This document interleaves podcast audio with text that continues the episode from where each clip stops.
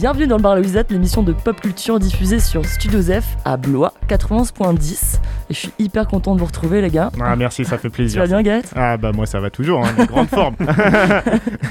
Et toi Steven? Eh bah écoute, ça va bien. Ouais, t'as l'air heureux d'être là. Bah ouais, carrément. Ouais, un petit pouce, du coup. Et salut, salut Fred.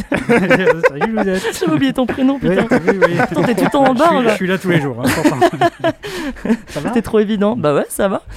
Euh, mais aujourd'hui, on se retrouve pour euh, fêter un anniversaire. Ah ouais Oh Vous savez quel anniversaire on fête? Non. Je crois que j'ai ma petite idée. Est-ce qu'on fêterait pas un grand film de science-fiction, les 40 ans d'un très très grand film de science-fiction, Oui, qui a marqué Ouais. le monde entier. qui est l'histoire même du, du cinéma Bah, du son et de la lumière. euh, Il y a une histoire de, de soupe, non? Il y a une histoire de soupe et une histoire de chou. À vous trouver chez vous. Il y a un indice en bas de l'affiche. Avec un rayonnement international, sorti au même moment qu'E.T. d'ailleurs. ouais, À peu bah, près, ouais. C'est- Le succès est à peu près identique. hein. Donc oui, on parle quand même de la soupe aux choux. Ouais. Les 40 ans, c'est ça? Non, Ouais. plus que ça. 40 ans, ouais, 40 ans c'était 82. Ah oui, bah oui. Attends, 40 ans, 40 plus. Ah, écoutez, Pourquoi on n'a pas sais fêté E.T. plutôt? Non, mais C'est ça vrai déconne. Non, non, attends, la soupe au- aux choux, c'est- ça doit être 81 si c'est les 40 ans. Ouais. Réfléchissez un peu. Ouais, c'est ça. Ouais. C'est une émission très bien on, on fera préparée. une émission sur les soustractions. euh, Là, c'est mathématicien hein, chez nous. On fait deux heures d'émission sur la soupe aux choux, là, voilà, n'ayez C'est pas ça. peur. c'est ça Allez. Non, mais à l'occasion de ça, du coup, on... en fait, comme on est toujours dans l'air du temps, on prend toujours des thèmes euh, traités. euh, Ouais, c'est bah, pointu, c'est exactement ce qu'il c'est faut. ça. Et en fait, on a envie de parler des aliens. Eh ouais. soi. Et oui, ça peut être une super occasion de parler des extraterrestres dans la pop culture. Et la soupe au chou. Quelle occasion Putain, ouais. Comment ça, ça nous est venu cette idée? De faire les extraterrestres? Ouais, c'était après Cochon Serpent, non? Oui, bah t'étais bourré comme d'hab. Ah, on a filé cochon, on a filé serpent, on va faire les extraterrestres. Et On a est- failli faire les serpents extraterrestres, on s'est dit Mm. ça va trop loin de lire. Comme on était bourré aussi, on a dit oui. On est vraiment dans l'actualité, j'adore quoi. Non mais là ça va, c'est un thème qui, par rapport à Cochon Serpent, Ouais, les extraterrestres, ouais, c'est un thème qui mieux. paraît logique Ouais. dans la pop culture. Mais tu vois, je nous trouve un peu trop classique là. On retombe dans des classiques, euh, les extraterrestres. Oui, mais on est, on est putaclic, on veut que les gens écoutent. Voilà, les cochons serpents, ils se sont dit qu'est-ce que c'est que ça? Ils ont fait, voilà, voilà, extraterrestre. Voilà. Ouais, la, la prochaine, on fait une émission sur surtest.com, tu vois. émission de niche. Bon, c'est quoi les extraterrestres? Allez, on y Bah, va. Ah, on met déjà, c'est pas nous. Voilà. C'est pas nous. Ouais. Ok. C'est pas nous, c'est hors de on la peut Terre. s'arrêter là, hein, sur la Voilà. définition, c'est bien. Ça vous va Ok. Qu'est-ce que qu'est-ce qu'on en dit de plus à part c'est pas nous? C'est Euh, les autres? Non, mais Ok. c'est- les autres. Non, mais c'est vrai qu'on peut se demander la manière dont la pop culture a récupéré cette figure de l'extraterrestre et ce qu'elle en a fait globalement. Euh, la pop culture de cette figure de l'extraterrestre. Donc, euh, effectivement, de cette, ce truc qui n'est pas nous, donc euh, cette altérité, comment elle va être traitée dans la pop culture. Et du coup, euh, la première des façons que je vois, moi, ce- cette altérité, bah, c'est une figure un peu malfaisante, un peu maléfique, qui vient chez nous, qui nous envahit, tout ça. Ah, et... ma prof de maths de collège, quoi. Bah, voilà. J'étais sûr que c'était une alien, en fait. Et c'est vrai que moi, c'est un peu le, le premier truc que je vois, quoi. Euh, Tu sais, l'alien un peu méchant euh, qui, vient, euh, qui vient remettre en question. euh, Et comment tu le vois, quoi. toi? Vas-y. Toi, ça serait quoi ton alien euh, Ton alien prototype préféré. d'alien? Ouais, vas-y. Comment tu t'imagines, toi? Essaye d'enlever, genre, tout ton imaginaire. Bah, l'alien type, pour moi, c'est euh, bah, c'est c'est l'alien de, de Ridley Scott. C'est le premier auquel je pense, euh, que j'ai en tête, quoi. Tu vois, euh, c'est ouais, c'est la figure mythique qui représente le mieux pour moi. Enfin, pas forcément qui représente au mieux, mais c'est la première chose qui me vient à l'esprit. Parce que t'as euh, les miquettes quand tu le vois, quoi. Ça te fait des trucs. euh, non, non, non, non, ça va, ça va. Mais, Voilà. euh, mais c'est le premier truc qui me vient à l'esprit, ouais. Ok. Et toi, Louise, c'est quoi le premier truc qui te vient à l'esprit? Franchement, c'est celui qui est accro au sucre dans Men in Black. Tu sais, il fait sucre, sucre. C'est le mec qui. Ah, c'est Vincent Donofrio. Mais oui, c'est Vincent Donofrio. Ouais, pour moi, c'est ça, un Ah. alien. C'est- une blatte Ah ouais, géante. Mhm. Voilà. Et toi, Fred, l'alien qui te marque Bah, le premier, bah, je pense que c'est quand j'étais tout petit, tout petit. Le, je pense ma première, euh, mon premier souvenir de télé, c'est Goldorak. Et du coup, euh, bah, euh, ouais, le, le premier truc que j'ai vu à la télé sur lequel j'étais accro, bah, en fait, c'était une guerre entre aliens. Ouais. Et euh, donc, bah ouais, c'est quand même hyper marquant. C'est un truc qui est tellement commun dans la pop culture, mais qui en fait marche sur plein d'aspects, hein, comme, comme tu as dit. Et ouais, du coup, moi, c'est Goldorak, le premier. Ok. Et toi, Steven Quel est ton Eh ben, alien préféré je suis en train de réfléchir et j'ai l'impression que j'ai pas un truc qui me fait dire. euh, T'as bien préparé l'émission, encore. Ah, Justement, j'ai. j'ai- Tu découvres le thème, c'est quoi Non mais vous me demandez un alien, ça Bah, ça n'a jamais été le thème de l'émission. Quel est mon alien préféré? Je Ah, Chaque fois vous me dites. Parce que quoi. sinon on fait comme n'importe qui sur internet, on fait des tops. Alors un top Oui. 10 des aliens, Oui, génial, le ça va être très numéro 3 intéressant. va vous étonner. Euh, va être non, je sais pas, je vais dire Stargate. Les Ah aliens oui. de Stargate. Oh, vas-y, mais Thor, lequel notamment Thor dans Stargate. Ah ouais. Non, Bah, mais c'est quand, un- tu, quand c'est tu un dis les aliens de. Stargate, c'est les Goa'uld Non, c'est Thor. Thor, Ah, Thor. c'est euh, le, le, le, le petit homme gris type Roswell. Bah, c'est euh, les Asgard Ah dans, oui, dans Stargate. Ouais, Et c'est des extraterrestres qui sont euh, genre un peu euh, au-delà de nous, ils sont beaucoup plus intelligents. ils sont hyper sympas. Ils sont hyper Ils sympas. font des cadeaux Ils et sont, tout. ouais, ils sont gentils, mais Ouais. ils sont un peu méfiants et ils, ils finissent par aller euh, à la guerre avec les humains, mais ils font comprendre qu'au début c'est pas leur délire quoi. Ok, Eux ils sont au-dessus de ça, c'est pour les races inférieures euh, la bataille. ok. voilà. Voilà, bien. ça va Vous bien. êtes satisfait Bah oui, très bien. Eh ben, merci. Ouais, bah du coup, on partirait sur. euh, Enfin, si on réfléchit un peu aux aliens, bah, la première image que, j'ai, c'est euh, l'alien offensif. Euh, qui arrive en masse Ouais, parce et que toi, qui t'es vient... offensive. Ah, voilà. Le truc qui te vient, c'est on se tape sur la gueule. Mais... Non, mais tu vois, toi, tu disais que la première chose que tu as vue, c'est une attaque d'aliens. Ouais, bah, parce qu'on m'a présenté Goldorak. Mais si on m'avait présenté euh, E.T., qui est, qui est peut-être mon premier souvenir de cinéma, en plus, ah oui, en fait, je suis Une marqué fixe par les séchée, aliens. quoi. Bah, super, t'as bien préparé l'émission. non, non, mon premier truc, c'est Goldorak. Et mon premier truc de cinéma, c'est E.T. Ok. Mhm. Bah, E.T. il est pas méchant. Bah non, c'est pour ça. Est-ce que les extraterrestres ils sont méchants? Est-ce qu'ils sont gentils? Est-ce qu'on les représente toujours de la même manière, euh, surtout dans la, dans la pop culture euh? C'est-à-dire, la question qu'on peut se poser, c'est est-ce que la- l'alien, comme d'autres figures euh, qu'on pourrait avoir, c'est toujours plus ou moins la même chose euh, qui est déclinée avec euh, des versions différentes, avec, des- mais toujours avec le même message, avec la même interrogation, comme on peut avoir à certains égards le film de zombie qui a quand même un fond commun à chaque fois. Mhm. Même s'il y a des variations locales, ça reste quand même la même thématique qui est traitée un peu de, à chaque fois. Est-ce que l'alien c'est la même chose? Ou est-ce que c'est une figure qui nous sert au contraire à faire euh, à avoir plusieurs discours? Euh, Je ne sais pas. Je lance une question. Ouais, Donnez des réponses. ben, surtout que tu parlais des zombies, mais c'est vrai que quand tu regardes la plupart des fictions, par exemple La guerre des mondes euh, Ouais. de Spielberg, il y a quand même un aspect où euh, bah, en fait, les gens se transforment en horde de zombies. Quoi. Donc il y a vraiment ces codes-là de films aussi euh, apocalyptiques où c'est vraiment le, le doomsday. Et euh, je pense que le truc le plus évident sur, sur les aliens, c'est justement l'aspect euh, bah, offensif, invasion massive. Et euh, montrer à quel point justement l'humanité elle peut se faire euh, briser en, en, en- en 10 secondes. Quoi. Euh, moi, c'est la Ouais. première chose à laquelle je pense. Bah, histo- historiquement, de toute façon, euh, quand tu regardes un peu les récits euh, pop culture autour, de, autour des extraterrestres, l'œuvre marquante de la fin du 19e siècle, c'est la guerre des mondes. Et c'est Mhm. exactement le récit qui est développé sur cette idée-là. Cette race extraterrestre qui nous, qui nous les Martiens. Ouais, les martiens qui nous dominent sur tous les plans et euh, qui remet en question euh, cette puissance, cet homme qui se croit puissant, tu vois, qui croit qu'il domine le monde, mais en fait, euh, qui n'est rien. Mm. Et cette critique un peu radicale du, du progrès, du progrès technique, et en fait, au final, se rendre compte que l'homme n'est pas si- aussi puissant que ce qu'il croit être, et au contraire, qu'il est très très faible en fait. Alors, du- alors moi, j'ai une petite théorie hein, sur, les, euh, sur les trucs des, des aliens. Allez, c'est Ah. parti. Petite, je, vais- je vais très vite, je vais très vite. Mais euh, c'est vrai que euh, bon, quand on, on a pensé à ça, c'est hyper vaste quoi, dans la pop culture, comme on a dit. On a quand même des, euh, des références à Tire Larigot, c'est quelque chose qui est quand même très très prégnant. Et pas forcément de qualité toujours. Non, pas- mais non, non, il y, a- il y a vraiment de tout et ça sert Ouais. à, à plein de choses, quoi, comme, comme on disait. Et je pense du coup que la, la figure de l'alien dans la pop culture, c'est euh, alors c'est quelque chose qui est une espèce de catalyseur euh, de notre de l'imagination, quoi. Donc ça, ça sert à ça et c'est très euh, c'est très fort Mm. tu vois, pour, euh, pour, pour, ce- ce- ce- enfin, pour catalyser ça, l'alien, le- l'extraterrestre, ça marche très très bien vois, à ce niveau-là. Et alors après, du coup, une fois qu'on est parti sur le fait que oui, c'est très fertile pour l'imagination, qu'est-ce que ça représente bon, le, le truc le plus évident, c'est qu'en fait, ça représente une altérité. Oui. Un truc, euh, voilà, qui est justement ce que, ce que tu disais au début, c'est pas nous. Donc c'est une Bah ouais. altérité du. Mm. euh, Mm, mm. et donc, ça nous permet de nous poser la question qu'est-ce qu'on est, en- nous, en tant qu'être humain, étant donné qu'on nous donne une altérité. Sauf que, comme euh, ça vient quand même de notre imagination, que notre imagination elle a une intensité plus ou moins variable, et que du coup, cette altérité de, euh, de l'alien est aussi plus ou moins variable. Euh, L'altérité de Superman n'est pas énorme. hein. Euh, Superman, c'est Oui. un homme blanc, euh, cis hétéro, on dirait aujourd'hui. Euh, Et quand voilà. il met des lunettes, il change de, de- Oui, ben voilà, mais- c'est Comme n'importe qui. Et donc, du coup, il nous parle d'une altérité qui est quand même, euh, tu vois, euh, qui, est, qui est très très faible par rapport à nous.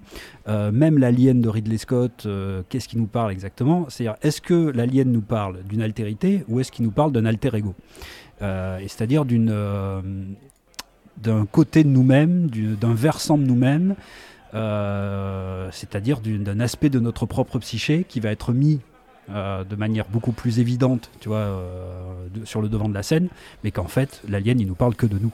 Bah oui, oui, Ouais. oui. Non, mais euh, ouais, là, je suis parfaitement d'accord Surtout avec toi. que Alien, Mhm. euh, après avoir vu Alien, le huitième passager, d'ailleurs pourquoi pas neuf? Parce qu'il y a le chat, ils ont pas compté le chat, tu vois. non mais voilà. Certes. Euh, euh, Il y a Prometheus et euh, Alien Covenant, tous les autres je les ai pas regardés. Ouais, bah c'est Mais dommage. les, tout ça, enfin à, la- à la fin de chaque film, en fait, j'ai l'impression que le, le- on veut nous dire, mais à quoi bon aller chercher la vie ailleurs? Et c'est et c'est ça en fait. Ouais, Euh, mais Je pense que c'est notre, on est tellement vaniteux, tu vois, se dire, euh, bah, on va dépenser, claquer des milliards, euh, traverser le- l'espace pour se rencontrer, bah, rencontrer une, quelque chose qui veut nous tuer. Tu vois, et Mais- c'est ce que tu disais, en fait, l'alter ego, je pense que ça parle de notre propre vanité, tu vois, traverser l'espace pour se dire, euh, c'est légitime de le faire. Mais alors après, ce qu'il y a, c'est que là, les films aliens, ils parlent à chaque fois de choses très très différentes. Alors, Ouais, mais toi, le- t'as, t'as- t'as sauté euh, peut-être tout, tout un, un pan Ouais. quoi, hein, de- du truc, parce que Prometheus et, et l'autre connerie, là, moi, je, suis pas très pour. Mais, Surtout euh, que c'est c'est un contrôle. euh, contrôle... Enfin, tu vois, c'est vraiment ouais, mais un, mal un foutu. quoi. copier-coller, quoi. Ouais, mais mal foutu. Toujours pareil. Non, mais quand tu parlais de, de l'alien qui, au, au- au fond, parle plus de nous que d'une altérité, effectivement, quand on pense à l'alien de Ridley Scott, qu'est-ce que l'alien de Ridley Scott, si ce n'est la critique de la domination masculine et de cette masculinité ultra toxique Et l'alien n'est rien de plus qu'un. Enfin, moi, c'est comme ça que je le vois, hein, qu'un monstre violeur qui va s'en prendre à des femmes. Il va y avoir cette. euh, C'est à peine perceptible, hein, quand même. Ouais. Euh, L'aspect euh, viol. Enfin, tu vois Ah, un petit peu. non, non, non, non, non, non, c'est non, non, très, non, très pour moi, pour, perceptible. pour moi, pour Dans moi, la la, douche, la thèse dans la de, Non, mais dans plein d'endroits. Pour moi, la thèse de Alien, un, c'est une critique de, de, de, de, de la masculinité, tu vois. De la masculinité. Faut se rappeler quand même que l'alien, il pond dans un, dans un homme qui s'appelle Cain, tu vois, Hmm. pour revenir aux sources anthropologiques un peu euh, de, la, de la violence, euh, de, la violence euh, de l'homme. Euh, faut voir aussi le physique de l'alien, tu vois, le physique de l'alien, avec cet énorme crâne qui fait quand même penser à un, à un Vas-y, phallus- dis-le. à un phallus géant, Oui, tu non, vois. Voilà. Tout, est- Bah, tout est euh, phallique, plus ni hein. moins. La langue. J'en ai pas vu beaucoup, et mais non. Non, mais alors, bon, Non, mais- alors, et- la, la- la mini bouche euh, en forme euh, de- Tout. de, tub qui, tout. qui sort de, de la bouche, là, Arrête, par contre. Et en bien plus, sûr. et en Je vois plus pas à côté de ça. Ah non, bah, si, Et- bah oui, et- mais Moi, parce que Louis, t'es pas là-dedans, toi. Et- si, si, si, je te- Et le dernier truc. et- non, mais le dernier truc, c'est cette fameuse scène de huis clos dans, le, dans la station de secours, là, avec Sigourney Weaver, où il y a une tension sexuelle Oui, absolument slip, euh, énorme ouais. Hmm. entre Sigourney Weaver et ce monstre, euh, et ce monstre euh, bah, qui est l'alien, quoi. Ouais, oui. Et du coup, pour moi, là, on est dans l'exemple parfait de ta théorie, c'est-à-dire que l'alien ne parle ni plus ni moins que des violences, euh, des violences masculines, tu vois. Si, si Françoise Héritier avait réalisé un film de science-fiction, elle aurait réalisé Alien, je pense. tu vois. Et, euh, non, non, mais ouais, je suis tout à fait d'accord. hein. Tout le film ne parle que de ça. Le facehugger, qu'est-ce qu'il fait? Bah, il, euh, il viole littéralement la personne tu vois, en lui enfonçant un truc dans la gorge. Mm. Ce que fait même le, le cyborg, qui a une apparence aussi d'homme, c'est enfoncer un magazine, euh, rouler. C'est euh, H, ouais. Ah, ouais. c'est- c'est bizarre ce moment. c'est Eh ben oui, c'est bizarre Mais qu'est-ce qu'il fait avec son télé Z là? Pourquoi Eh- il fout eh dans ben, la bah, bouche il la viole euh, symboliquement de la même manière. Et puis regarde le sang du robot, hein, ça fait ça fait sperme Exactement, quoi. hein. exactement, tu vois, c'est blanc, c'est dégueulasse. euh. Donc oui, oui, moi je suis d'accord, ça parle que ça. Alors, euh, critique de la violence masculine ou en tout cas représentation de nos pulsions les plus, euh, les plus inavouables, tu vois, ouais, ouais, peut-être ouais, aussi. bien sûr. Mais euh, ouais, pour moi, il y a une, euh, il y a un foisonnement du ça, quoi, peut-être. Surtout que dans Alien, Ah oui, oui, le- huitième passager, Prometheus et Alien Covenant, c'est toujours une meuf qui kick le cul de l'alien à la fin. Mais arrête de parler de C'est ces toujours deux pareil. films. euh. Mais ouais, mais j'essaie de regarder les plus récents, Non mais, tu vois. Ouais, c'est- euh, non mais c'est vrai. En plus, euh, faut le dire quand même, c'est quand même une des premières héroïnes, héroïnes pardon, de, Ouais. de science-fiction euh, de l'histoire du cinéma, Ouais, ouais, Ripley, Mm. donc jouée par Sigourney, Sigourney Weaver. Et Donc, effectivement, si à la fin elle est en petite culotte, euh, poursuivie par un monstre ultra phallique qui veut lui mettre euh, son- le truc qui sort de sa bouche là, Bah ouais. quelque part, Mm, mm. Bah oui, oui, c'est clairement quand même le truc. Et puis tu parlais de la scène de la douche aussi à la base. Euh, ça parle que de ça. Et puis le chat. Et le chat. Et le chat. J'ai adoré de la scène du début, tout le monde clope dans la navette spatiale, il y a un chat, vu, c'est la ouais. teuf, Mm. apéron sur le pâté. Enfin, c'est une autre ouais, délire, c'est c'est une autre, une autre période. hein. c'est fin 70, ouais, 79, 80 quoi. Ouais.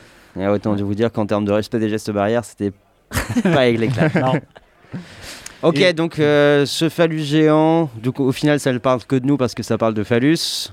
Ok. C'est pas mal quand même.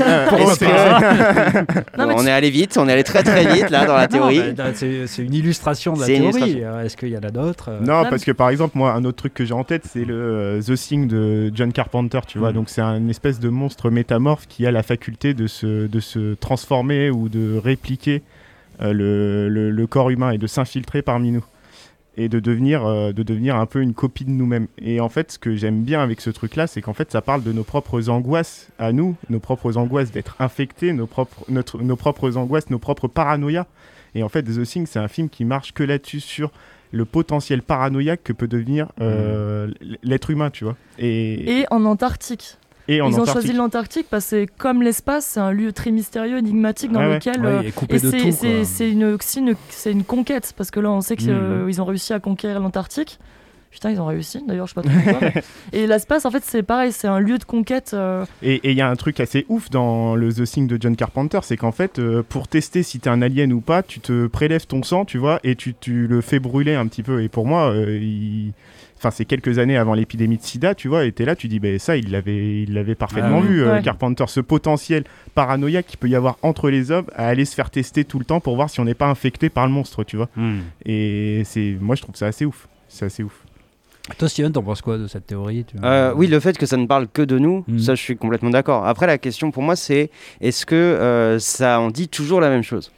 C'est là où. Ah oui, oui. Ah non, Ah ouais, non. C'est là où moi je suis. Non. Je serais pas d'accord si Oui, c'était oui. ça la thèse. Ah je ben pense non, pas que c'est ta thèse, mais Non, non, qu'au contraire, fait ça que nous donne oui. toutes les facettes. Quoi, de- on ne trouve pas euh, autre chose que de l'alter ego. Ouais. Et je pense que c'est pas un hasard si les films de, de- comment dire d'extraterrestres commencent à prendre euh, véritablement de l'ampleur à partir du moment où on arrête un petit peu de faire du film euh, d'exploration un peu euh, un peu colonial ou quelque Ouais. chose comme ça. Mhm. C'est-à-dire qu'avant on va chercher l'altérité parmi des peuples euh, euh, qu'on pourrait dire des peuples primitifs ou en tout cas des ouais. peuples radicalement différents de, de notre culture. Ça, ça commence à perdre du terrain parce que simplement on commence, enfin euh, historiquement on commence à être habitué euh, à cette espèce d'exotisme qui du coup n'est plus exotique et Mm. il s'agit d'aller le chercher en dehors de la planète Terre. Ouais. Et je pense que, en effet, au final, on ne fait que trouver ce qu'on ce qu'on connaît déjà. Et Tout oui. se passe comme si, en fait, l'alien était. euh, Il y, y a deux manières de, de se comparer pour les êtres humains euh, historiquement. C'est soit on se compare. euh, Enfin, c'est toujours hiérarchique. C'est-à-dire, soit on se compare à l'animal, Ouais. soit on se compare au divin. Donc, soit ce qu'il y a en dessous, soit ce qu'il y a au-dessus. Mhm. Et peut-être qu'avec euh, bah, les comparaisons interculturelles, euh, pendant une certaine époque, on trouvait de la comparaison euh, horizontale.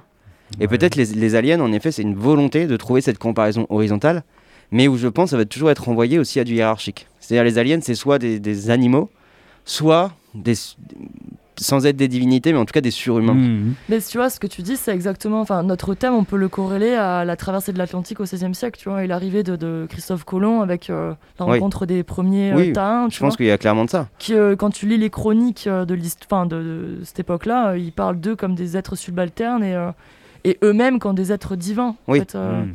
Et ça rejoint exactement ce que tu dis. mais- ouais, je pense. Et du coup, je pense qu'il y a ça, c'est-à-dire. euh, et ça, on dit pas forcément la même chose. Quand, euh, quand l'alien est euh, quelque chose, on va dire, supérieur à nous, parce que plus intelligent, plus fort ou plus je sais pas quoi, ça dit certaines choses, et quand il est inférieur, au contraire, ça dit autre chose. Et même à l'intérieur, hein, quand l'alien t'es supérieur, tu peux avoir des visions du monde qui sont elles-mêmes très différentes. Oui. Et pareil, quand il est inférieur, hein, tu peux Ouais, avoir. ça. euh, C'est, ça porte pas forcément Ouais, ouais. pour moi le même Oui, discours sur l'humanité. L'alien Ouais, ouais, ouais. de Ridley Scott, par exemple, Ouais. il est supérieur à nous. Euh, Sur tous les points, euh, Il est parfait, organiquement. Oui, voilà, de toute façon, ils pas de ouais, le dire, que c'est une machine parfaite, etc. parfaite. En Mm. même temps, il nous ramène à une certaine animalité.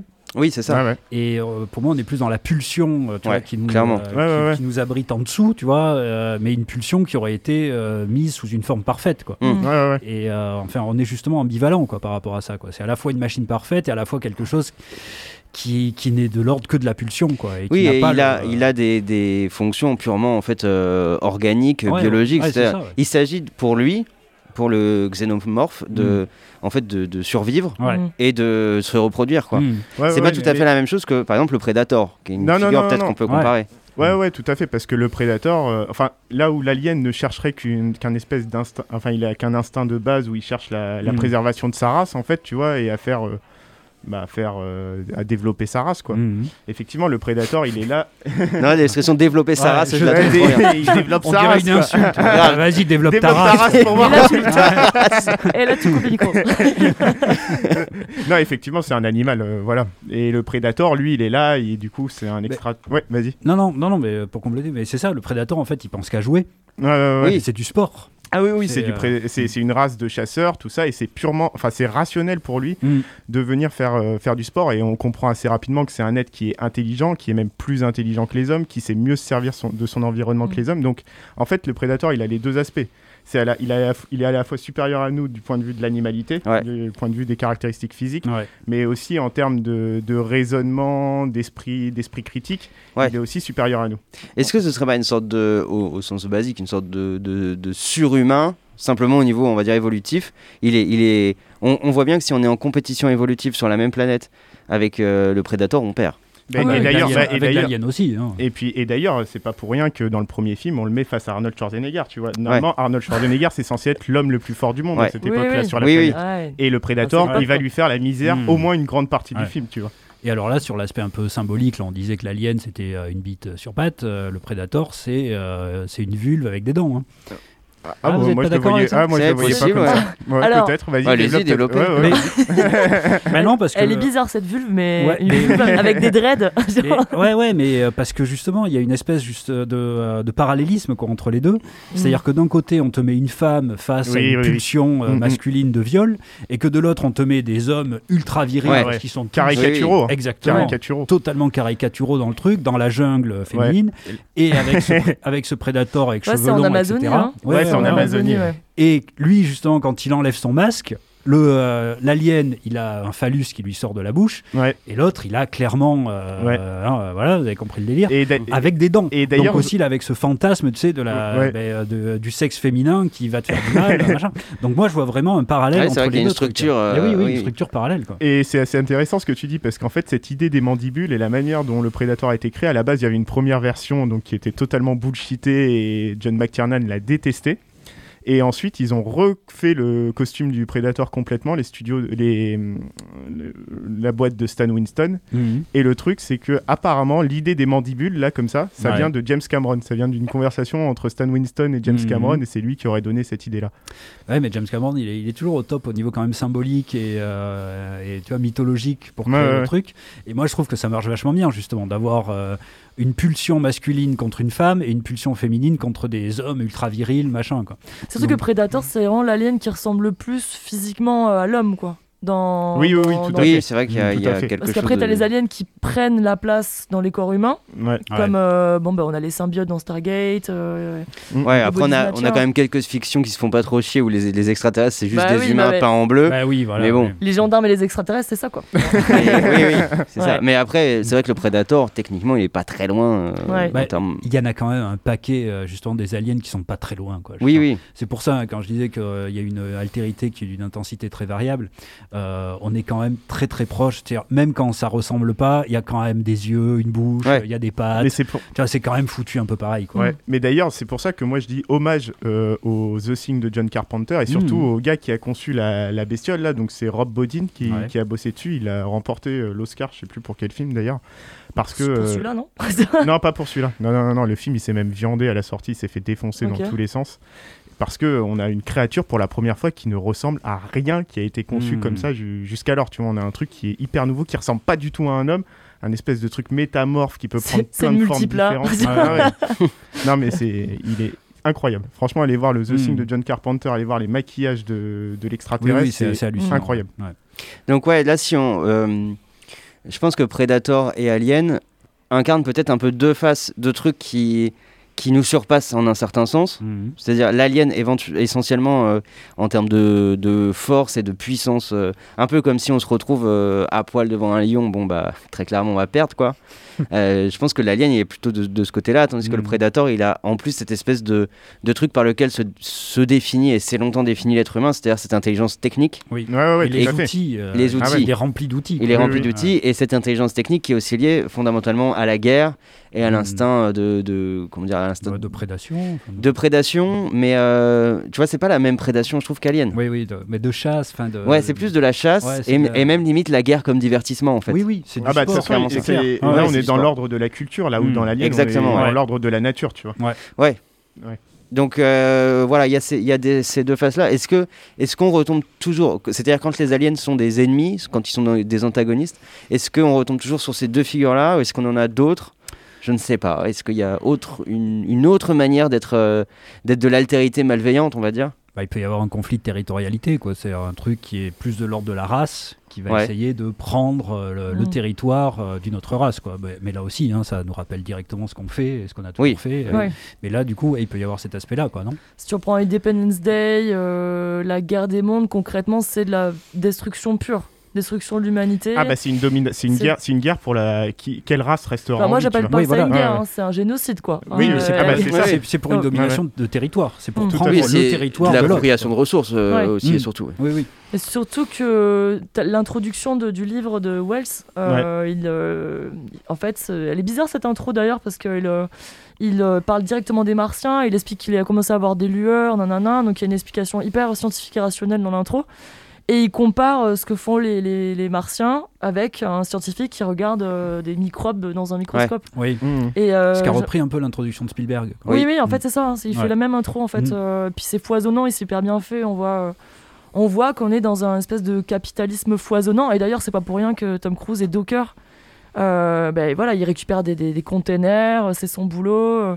Euh, et on voit que c'est une est société. docker qui- là-dedans Ouais, il est Ouais, docker dedans. En fait, c'était assez ouf parce que. Il est pas crédible en Docker. euh, Tom Ouais, mais Ah, ah, je suis pas. Alors, je suis pas moi je l'ai trouvé plutôt pas mal euh, dans Ouais. la guerre des mondes Tom Ouais. Cruise et je trouvais que- que. Ah non, mais je l'ai trouvé bien, mais je me rappelais Mm. pas du tout qu'il était Docker. Ah ouais. parce Alors, mais moi, du coup, je l'interprète pas trop comme toi. C'est-à-dire qu'en fait, effectivement, la première image qu'on voit de Tom Cruise, c'est ça. C'est qu'il est justement sur sa grue, en train de. euh, Sur la baie de Manhattan, Ouais. et je, en plus en 2005, Ah donc oui. 4 ans après la chute de oui, World Trade Center. ouais. c'est pas pour rien que tu as ces containers là et que pour montrer qu'il y a plus ces tours là tu vois. Enfin c'est vraiment 4 ans. Il y a des il y a une- un moment les, les, les enfants disent est-ce que c'est des terroristes? Enfin Oui, Il y a- il y a ah non, tout mais un euh, que contexte ce soit post euh, en septembre, ça, et qu'il y a vraiment cette ce plan de, de début à la grue Mm. où tu as les containers euh, et euh, cette baie de Manhattan c'est pas pour rien Et alors en fait, moi je sais comment je le vois ce, ce truc, c'est que effectivement le premier truc qu'on voit de Tom Cruise, c'est qu'il est euh, sur cette grue, Ouais. euh, donc en hauteur, etc., en train de, de bouger les containers. Mais en fait, il a très exactement la même position qu'auront les aliens durant tout le film. Les aliens sont Mm. euh, Au-dessus. conduisent des, des tripodes, tu vois, où ils Ouais. vont prendre les ressources qui vont être les Ouais. humains. Et lui, il est en train de prendre les ressources euh, de, de- Bah de oui. l'humain. Bah oui. Et il est en plus présenté comme un salaud. Donc c'est euh, lui-même quelqu'un qui se nourrit des autres, qui euh, parce qu'il va prendre la bagnole d'un de ses meilleurs amis, euh, tu vois, il, la seule bagnole qui marche du, du Ouais. coin.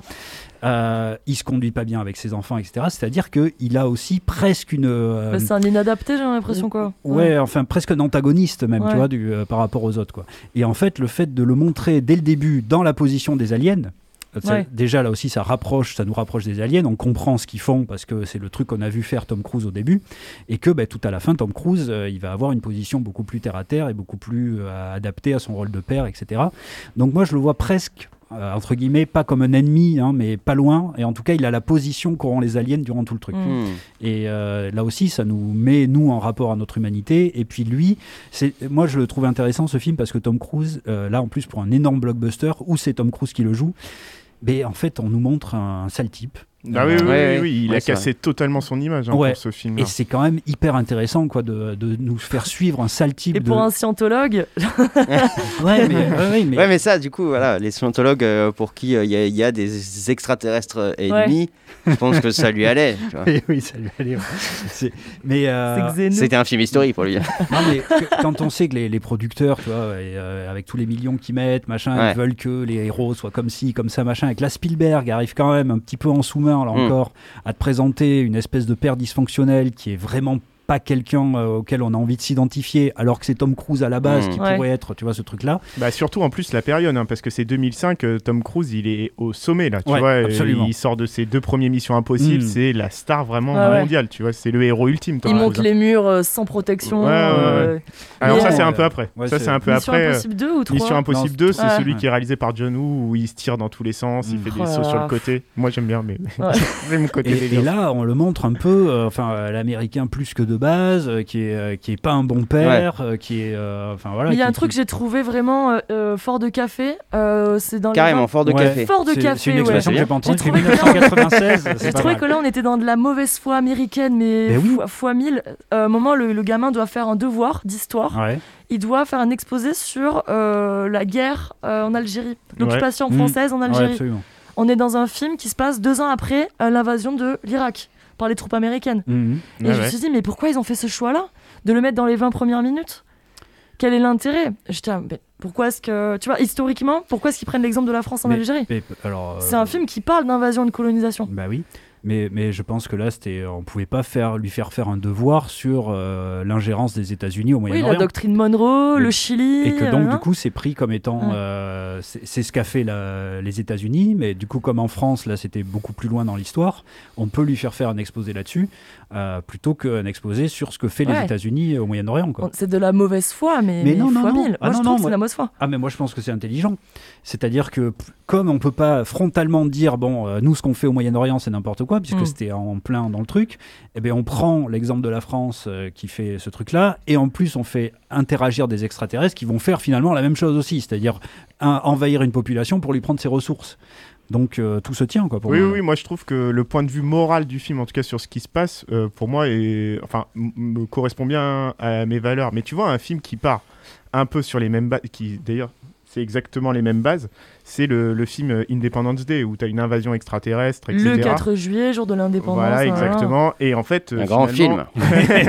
Alors, on passe du tout au tout. Euh, bah, bah oui, à Roland Emmerich. Mais finalement, c'est exactement le même euh, postulat de base. Ouais. Tu vois, c'est Ouais. c'est Oui, la oui. même Qui a chose. fait Stargate le film, Et ce, d'ailleurs. et ce qui est marrant, c'est que tu vois un peu euh, les points de vue politiques, tu vois, à travers, euh, à travers deux films qui, est, qui, qui partent sur un même postulat. Mm. Et dans Independence Day, en fait, ce qui se passe, c'est que euh, justement, l'homme doit démontrer qu'il est supérieur aux aliens et il va réussir à démontrer sa supériorité.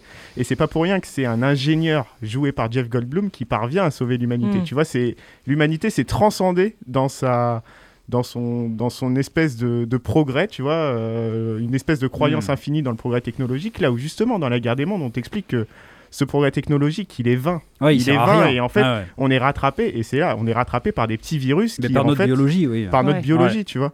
Et je trouve ça très intéressant, cette opposition à un même postulat et des points de vue politiques Mm. qui sont opposés sur, euh, sur le monde. Oui, parce Vraiment. que dans Independence Day, en plus, c'est vraiment, euh, c'est après le grand discours du président des États-Unis Ah ouais, la qui va venir galvaniser tout le monde, Ouais. Machin. ouais, ouais. Et il y a le côté ultra patriotique du mec là qui va euh, se, se suicider entre Ouais. guillemets là dans le vaisseau et tout machin. Enfin bon, c'est. Et, là, et là, par contre, tu vois, tu parlais du, des- du gamin qui faisait ses devoirs. Là, dans un film comme Independence Day, là, ça aurait été, euh, ça aurait voulu dire tout autre chose, tu vois. Enfin, je pense. Enfin, C'est je- pas, clair, c'est pas clair. Parce Oui, que mais- le, le- c'est très ambigu le rapport à la colonisation et du fait que ce soit une production américaine, fait par un américain. avec C'est ambigu ou c'est pas traité?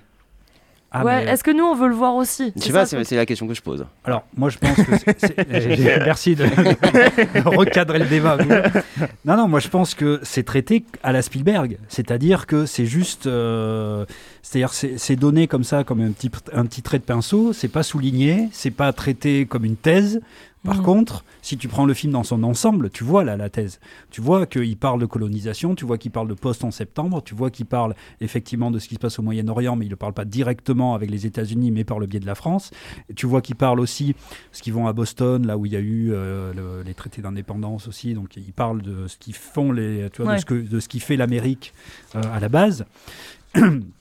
Et puis, euh, enfin, voilà, il parle de, de tous ces trucs-là. Donc, pour moi, c'est très cohérent. Par contre, comme le fait Spielberg, c'est-à-dire il le fait cinématographiquement, il le fait pas comme une thèse où il y a un personnage. Là, si tu veux, là où ça aurait été mal fait, c'est si le personnage du gosse, il aurait dit, euh, oui, ben moi, euh, papa, voilà, moi dans mon devoir, j'ai mis que les Français c'était bien ou c'était pas bien ce qu'ils ont fait. Enfin, tu vois, une espèce d'explication euh, pédagogique du, du côté politique du truc.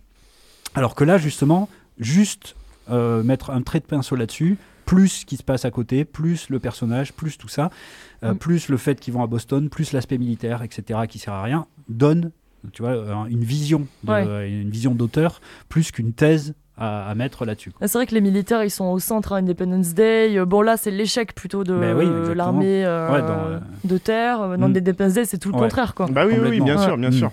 Et après, il peut y avoir le rapport euh, co- colon- de colonisation inversé, c'est-à-dire que dans le film, alors un autre film auquel je pense, moi, c'est Starship Troopers. Mm. Ouais. où c'est exactement l'inverse, c'est-à-dire que c'est les êtres humains qui vont aller coloniser des, Ouais. des, des planètes étrangères et mettre la race aux, aux, euh, aux t'arrêtes avec ça. euh. Ouais, j'aime bien. non, mais, Vraiment, t'arrêtes avec ça parce qu'il y, a- il y a un délire en ce moment. Je sais pas si t'as Il y a suivi. un concept racial qui, Bah, qui alors, émerge. bah, alors, je suis désolé les gars, j'ai été socialisé dans un quartier et Tu je dis beaucoup le mot, je dis beaucoup le mot race. Euh, voilà, race Mais- alien. Donc, et on va mettre la race à la race des aliens, c'est ça? Voilà, exactement. Mais là, c'était un contexte de, de monde euh, bi- bipolarisé en fait aussi.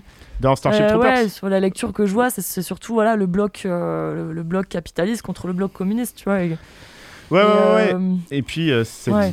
puis, en fait, ce qui, est, ce qui est fou avec le film de Verhoeven, c'est, euh, on le dit souvent, mais c'est euh, l'ironie, euh, l'ironie du propos. Tu vois, il nous met euh, avec ces êtres humains, avec une musique super héroïque, Ouais. tout ça, mais quand tu, tu, déconstruis un peu le, euh, ce qu'il est en train de nous raconter, bah, tu te rends compte que euh, les vrais salopards dans l'histoire, c'est c'est- c'est- c'est les hommes quoi, qui, qui vont sur des planètes étrangères, qui vont détruire euh, des, des, des- des extraterrestres qui leur ont pas fait grand chose. Bah, qui leur ont- Bah, rien du tout, en fait. ouais. Ils ont rien bah, demandé, les à un gars. À un moment donné, ils envoient soi-disant un astéroïde, mais c'est vrai que tu peux te questionner sur. Oui, mais ils euh, envoient un astéroïde après que les humains aient Oui. été. Ah en oui, c'est vrai. hein. Donc plus, c'est ouais, une ouais, contre-attaque Oui, hein, qui, vrai. qui se passe. Oui, et Oui, puis vrai. même, euh, ça, oui, C'est ouais, vrai. enfin, ça peut même être, euh, tu vois, une sorte de. On voit que c'est une sorte de propagande de guerre aussi, c'est-à-dire on, on, on prend ce fait-là qui était un acte de Mm. défense et puis on le met bien en avant en disant, regardez, ils sont dans Le le nombre de fois où les États-Unis ont fait ça dans l'histoire, par exemple, quand ils ont... Non mais c'est vrai, quand ils ont Bah fait, oui, oui. euh, fin 19e, ils ont fait péter un énorme bateau euh, américain,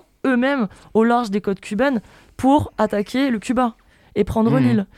Donc ça s'est déjà vu dans l'histoire, tu vois, donc euh, ouais, l'astéroïde, puis, c'est euh, exactement ça. Et puis les, les mots qu'ils emploient quand même, hein, parce qu'on va détruire des parasites quand même. Tu Ouais. vois, le Ah mot bah ouais, parasite, il n'est pas choisi Mm. au hasard. Quoi. Donc, Oui, et euh, toute l'imagerie fasciste qui émerge. Ah hein, ouais, c'est ouf. Ouais. Donc, effectivement, oui, euh, t'as as raison, hein, qu'il y a quand même un côté très communiste chez les, euh, chez les insectes, en fait, qui sont une espèce de, de corps comme ça, enfin de, Ouais. de Oui, oui. cerveau de groupe, quoi. Mm. Et un côté, euh, alors peut-être pas capitalisme, mais en tout cas, oui, ça vient du capitalisme et ça Bah va si. vers le Et puis, fascisme. ils sont pas quoi. individualisés, Ouais, du coup, c'est une masse, c'est une masse Mhm. à détruire. Ouais. Ouais. Ouais, je ouais, pense que c'est typiquement le capitalisme d'appropriation de ressources, Oui, euh, oui, en mais fait, oui, euh, oui, oui, absolument. Oui, c'est vrai. et Ouais, qui est qui, comme la plupart du temps, le capitalisme a besoin d'une main guerrière, en fait, a besoin de la force pour pouvoir s'approprier complètement Ouais, ouais, les ouais. ressources. Donc je Mm. pense que ça se tient pleinement. ouais. Ouais. Ouais, c'est un film sur l'inter- l'interventionnisme américain et comment le légitimer, quoi. Ouais, Ouais. et puis avec aussi cette vision, tu vois, on parlait, tout à l'heure je parlais de la différence entre genre ceux qui vont être plutôt du côté de l'animalité ceux qui vont être plutôt, on va dire, de- du côté de ce qu'avant on représentait avec les anges en fait, des des sortes de des créatures supérieures. Mhm. Euh, là, dans, dans Starship Troopers, c'est clairement montré du point de vue de l'animalité, c'est-à-dire c'est euh, ça n'a pas une, une très grande dignité euh, ontologique que ces créatures-là. Donc si on les désingue, c'est pas grave en fait. Ah oui, oui. Ouais, ouais, ouais. Et le fait qu'ils ressemblent à des araignées, ces Ouais. arachnides Ouais. et tout, là aussi, il y a un côté forcément repoussant Ouais, ouais. de jeu. Euh, parce que ben, là, du coup, il y a une altérité physique, quoi, disons, dans le C'est truc. ça.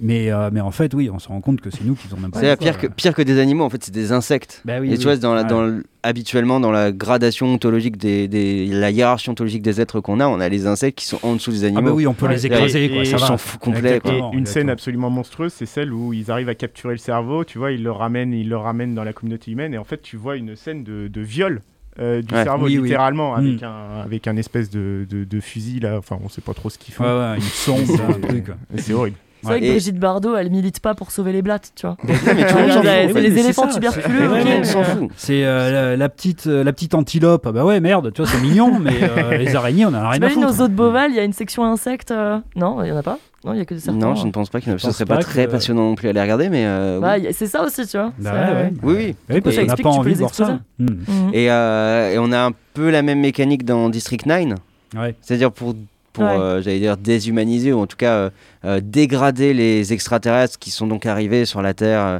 Ouais. etc. On les appelle les crevettes et elles sont représentées très clairement comme des sortes d'êtres purement inférieurs Ils sont Hmm. accros à la bouffe pour chat, qui sont déjà des animaux domestiques. sont pour accros à la bouffe pour chat, c'est vrai, ouais. Donc Ouais. Voilà, c'est c'est des. c'est- C'est de- c'est du vivant, mais du vivant tellement inférieur qu'on peut en fait en faire Ouais. n'importe quoi. Et donc là, on retrouve les mécanismes, les mécaniques racistes Bah oui, euh, ça, habituelles. En Afrique du Sud, Ouais, alors là, en plus, oui, euh, c'est vrai que dans District passé, 9, il y a particulièrement. il y a le Ouais, ouais, ouais. Il y a particulièrement tout un truc autour de l'apartheid. euh, Il y a même euh, les, les, comment dire, dans les commerces, euh, c'est interdit aux crevettes, etc. Ouais, euh, il y a tout ce discours où là, on se sert vraiment de, de l'alien pour, et, et là, explicitement, pour parler de l'être humain oui. et, Ah ouais. et pas d'autre chose. Parce que, et j'allais dire, tu vois, là, pour moi, ça parle plus d'une bureaucratie un peu euh, monstrueuse qui peut se développer avec ce personnage de, de nazi qui est, Ouais. qui est gentil hein, par ailleurs. hein, tu vois, c'est un brave gars. C'est Ouais, un mais gentil c'est- nazi. Ouais, mais c'est un brave. Bah non, mais tu vois, c'est un brave gars dans sa petite vie de famille, tout ça, faut. qui a pas le sentiment de faire le mal et en fait qui est totalement euh, dans un système, euh, Mm. bah, système totalement fasciste quoi. Mm. Mais c'est, c'est- ouais, pardon, mais c'est là où pour moi on, on rejoint d'autant plus la guerre que des films comme euh, même la guerre des mondes ou des choses comme ça, où pour Ouais. moi il n'y a pas vraiment de guerre, il y, a, euh, il y a bataille. Euh, et je pense qu'on peut distinguer la. Ouais, comment tu distingues guerre et bataille? J'allais y venir. Euh, Deux minutes, j'arrive. Euh, la guerre, c'est pas juste des des bagarres, euh, ni même des bagarres collectives. Tu vois, des- des, Ok. des, des bagarres collectives, c'est simplement des conflits euh, avec éventuellement des groupes même, mais qui vont purement s'affronter, alors que la guerre impose une stratégie de guerre, impose euh, de l'administratif.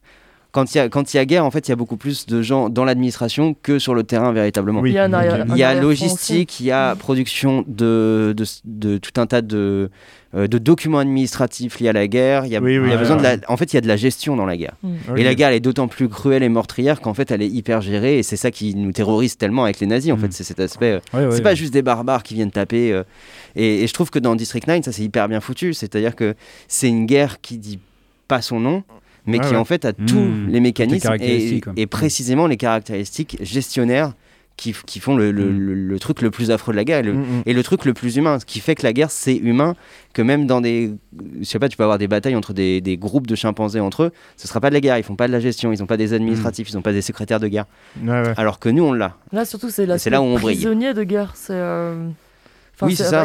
En fait, c'est un peu Mm. des migrants, en fait, qu'on entasse dans un. Dans Bah un là, camp, cl- oui, clairement en fait. En fait, que- on sait pas. Enfin, que je trouve intéressant aussi dans District 9, c'est tout ce début où euh, euh, tu te rends compte de, de l'espèce de fascination très rapide que les gens ils ont pour ça, et puis après on se rend compte qu'en fait, bon, pff, je- précisément c'est de l'alter ego, mais en plus de l'alter ego qu'on considère comme étant nul. Oui. Donc il n'y a plus aucune fascination, tout le monde s'en fout, Mm. on les entasse et on, en fait on est, on, on peut pas trop s'en débarrasser. On espère qu'ils vont finir par mourir tout seuls ou quelque chose comme ça. Mm. Et c'est ça que j'ai trouvé assez intéressant, c'est précisément le discours de quel, quel regard les êtres humains portent sur ça. Une fois passé la fascination de ok il y a autre chose, bah en fait cette autre chose il ressemble à ce qu'on connaît et donc on s'en fout et on maltraite. Hmm. Et Voilà. Heureusement qu'ils n'ont pas atterri dans le 16e euh, arrondissement. Bah, ça aurait Ça fait fait pareil, ils ouais. auraient fini en banlieue parisienne et puis voilà. Ouais. Parce que du coup, ouais, pour, la, pour la guerre des mondes euh, de, de Spielberg, par rapport à ce que tu dis, effectivement, on n'est pas dans, le, dans la guerre telle que tu la définissais, mais parce que c'est une question de point de vue, quoi, aussi. Ouais, euh, Oui, Et, on est quand même justement dans un point de vue euh, de mini-cellule familiale, Ouais. à hauteur justement de, euh, de, de cette cellule-là, du, du père, etc. Et après, euh, toute cette... euh, comme tu disais, euh, le, le fait euh, de, de pouvoir donner des, euh, des trucs aux armées, Ouais. logistique, La- la etc., logistique, la gestion, logistique et la gestion de, de guerre, en fait, elle est là, mais on la voit pas parce que euh, il y a quand même des, des militaires qui sont là, qui ont organisé des bateaux pour s'échapper, qui ont organisé des attaques, etc. Mais nous, on reste avec Tom Cruise Oui. et ses deux enfants. Oui, oui. Et on reste à ce niveau-là. Et alors, bon, ça, ça sera aussi euh, une- euh, le truc que je voulais développer sur les, les films de Spielberg sur les extraterrestres. C'est-à-dire que Spielberg, en fait, ne, justement, ne parle jamais de ça. Il parle jamais de ces guerres-là. Dans la guerre des mondes, c'est pas la guerre des mondes qui l'intéresse, c'est le rapport au père. Et en fait, dans tous ces films d'extraterrestres, il ne parle que d'une chose, c'est le rapport au père. Ouais. Et en fait, il a fait trois films d'extraterrestres. On parlera des deux premiers euh, après, quand on verra les gentils extraterrestres. Mais à chaque fois, il parle de ça. Et là, ben, c'est son dernier, euh, chronologiquement. Et dans ce dernier-là, ça finit comment? Par une réconciliation avec le père. Hmm. Donc, on verra avec les autres euh, co- comment il en parle. Mais en fait, c'est tout ce qui l'intéresse. Les extraterrestres, justement, euh, il les montre comme une altérité qu'il faut combattre. Mais en fait, on combat finalement la position de Tom Cruise au début. Ouais. Et il faut que Tom Cruise, à la fin, ne soit plus celui qu'il était au début et que son gosse, qui ne l'appelait même pas papa, qui l'appelait par son prénom, à la fin va l'appeler papa et va le prendre dans ses bras. Hmm. Et c'est la réconciliation. Il ne parle, le- son histoire ne parle que de, de ce truc-là, de la position de Tom Cruise au début et à la fin, et de la manière dont il est devenu un père présentable, euh, contrairement au salaud qu'il était au début. quoi. Ouais, mais ça, je vois. Après la petite euh, pause musicale, j'aimerais bien revenir sur cet aspect-là, justement. Ridley Stock. Ridley Stock. Ridley Scott. Ridley Scott. Euh, Le Ridley- Euh, en parlant de Ridley Scott. attends, en parlant de scotch, est-ce que tu ne savais pas à boire parce qu'on dessèche on meurt de soif. Allez, ouais. Allez, quatre petites mousses. Quatre petites mousses Une et puis on tournée, revient on sur tout écoute ça quoi? après. Euh, ouais, on va mettre un petit Tom Jones dans Mars Attack. Je sais pas si Ah, vous vous souvenez. Très bien, super. un petit euh, It's Not euh, une joue.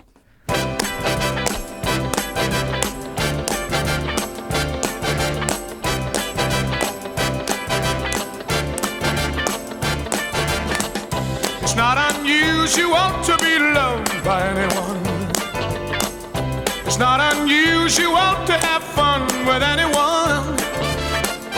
But when I see you hanging about with anyone, it's not unusual to see me cry.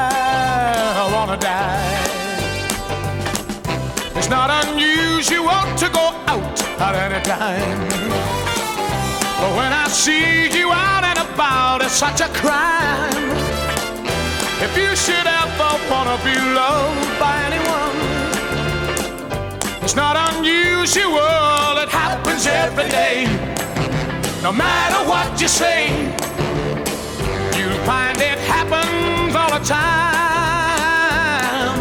Love will never do what you wanna do. Why can't this crazy love be mine?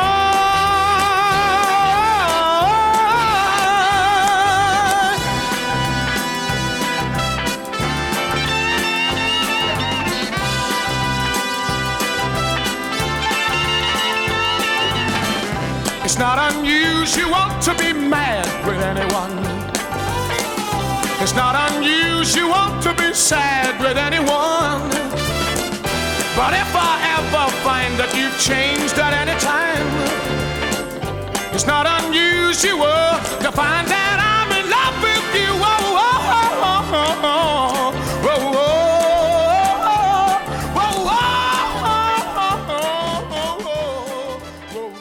Ah là là, mais qu'est-ce que c'était bon. Ah, ça fout Mais, toujours la pêche. ça. Mais alors pourquoi ouais. t'as choisi cette chanson-là Ah, parce qu'elle clôture Mars Attack, tu vois, il y a Tom Jones qui danse, il y a des biches qui de viennent me caresser. surréaliste. tout. ouais, voilà. C'est n'importe quoi, c'est le jardin d'Éden Ouais. et tout. euh.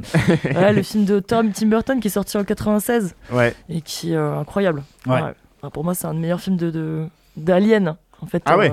Bah, c'est une parodie quoi. Enfin, ouais, ouais. Ouais, mais il Moi, est, c'est euh, loin d'être mon bien. meilleur Tim Burton, en tout cas, euh, Mars Attack. Mais, euh, mais ouais, je reconnais que le film, il a des qualités. Mais... Ah ouais, ouais. Il est drôle. Enfin, moi, enfin, j'ai Mm. ri quoi. Ça, ça marche, Oui, oui, ça oui. fonctionne Il, encore. il avait vraiment beaucoup euh, étonné quoi à l'époque parce que Tim Burton il sortait de trucs euh, un peu sérieux, enfin tu sais vraiment avec son, son Bah, côté. Hyper euh, gothique. Oui, déjà. voilà, exactement. Ouais. Sleepy Hollow, c'est pas loin après, non? C'est ça? C'est un peu C'est après? c'est après, euh, Sleepy Ouais. Hollow.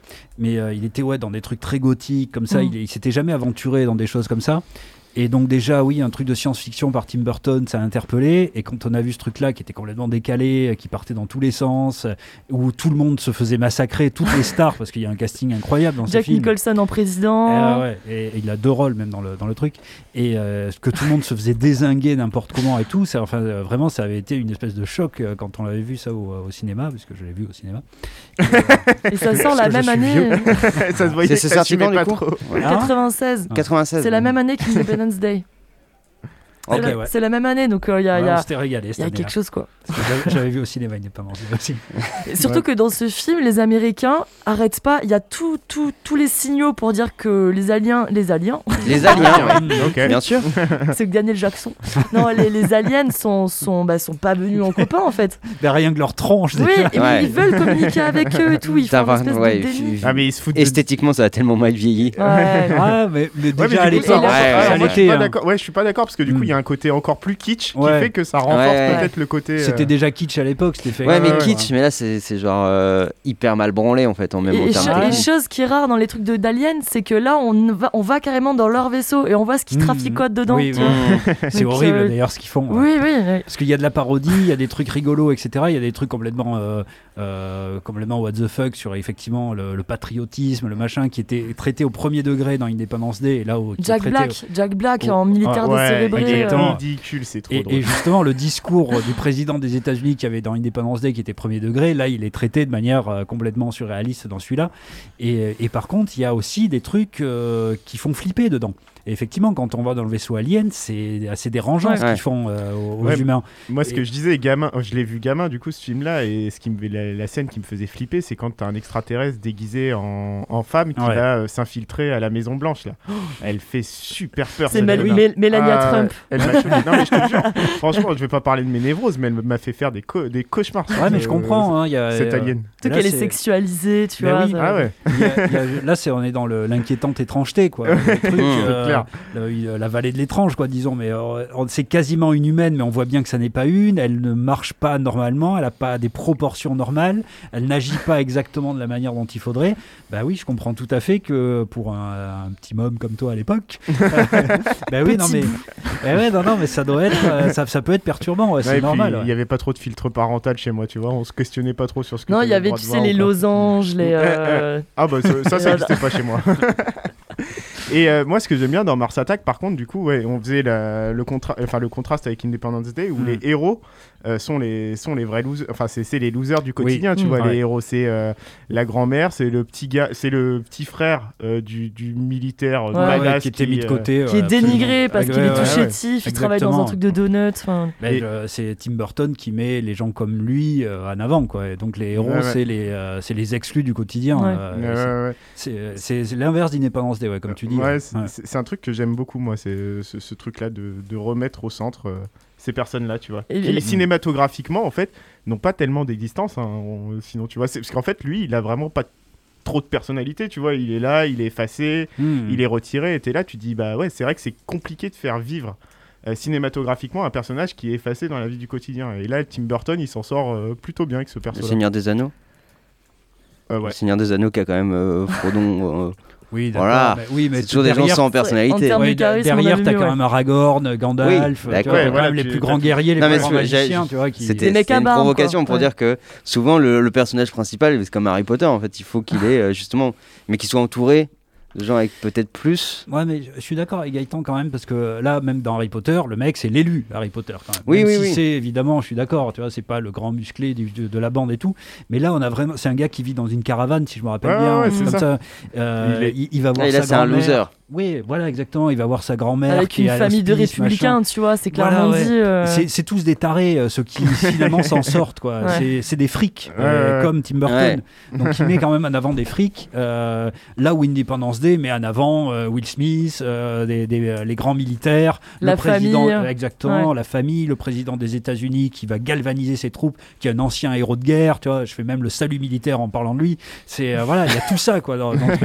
Euh, Tim Burton, non, Et, euh, c'est le vieux mec qui habite dans une caravane et que euh, avec sa grand-mère Ouais. qui Ouais. est euh, qui est dans un euh, EHPAD. qui est dans un. EHPAD, Bah oui. qui est totalement exclu, qui est un Mm. peu folle sur les bords, euh, qui, qui vont sauver la planète. Tu vois. Exactement, exactement. ouais. Le monde explose et elle, elle écoute sa, sa petite musique. euh, qui vont tuer les aliens. Ouais. La musique qui va tuer les C'est aliens. purement fortuit en fait. Hmm. Ouais. Et le discours, euh, du coup, on peut mettre en parallèle aussi les deux discours héroïques de président, effectivement, entre celui de Jack Nicholson, tu vois, qui, qui va se faire allumer. euh, discours, qui va se faire détruire. L'alien regarde, fait T'as fini C'est bon Allez, on peut y aller. Knack, knack, knack. non, et, le, et le président d'Independence Day qui, lui, arrive à galvaniser toute la planète, toute la planète Ouais. devient américaine, Eh ça oui, y est, c'est parti, tu vois. ça. Et il ne- Ouais. dans Independence Day, il ne ferme jamais les yeux. Voilà, Ouais. Le gars a un charisme de fou.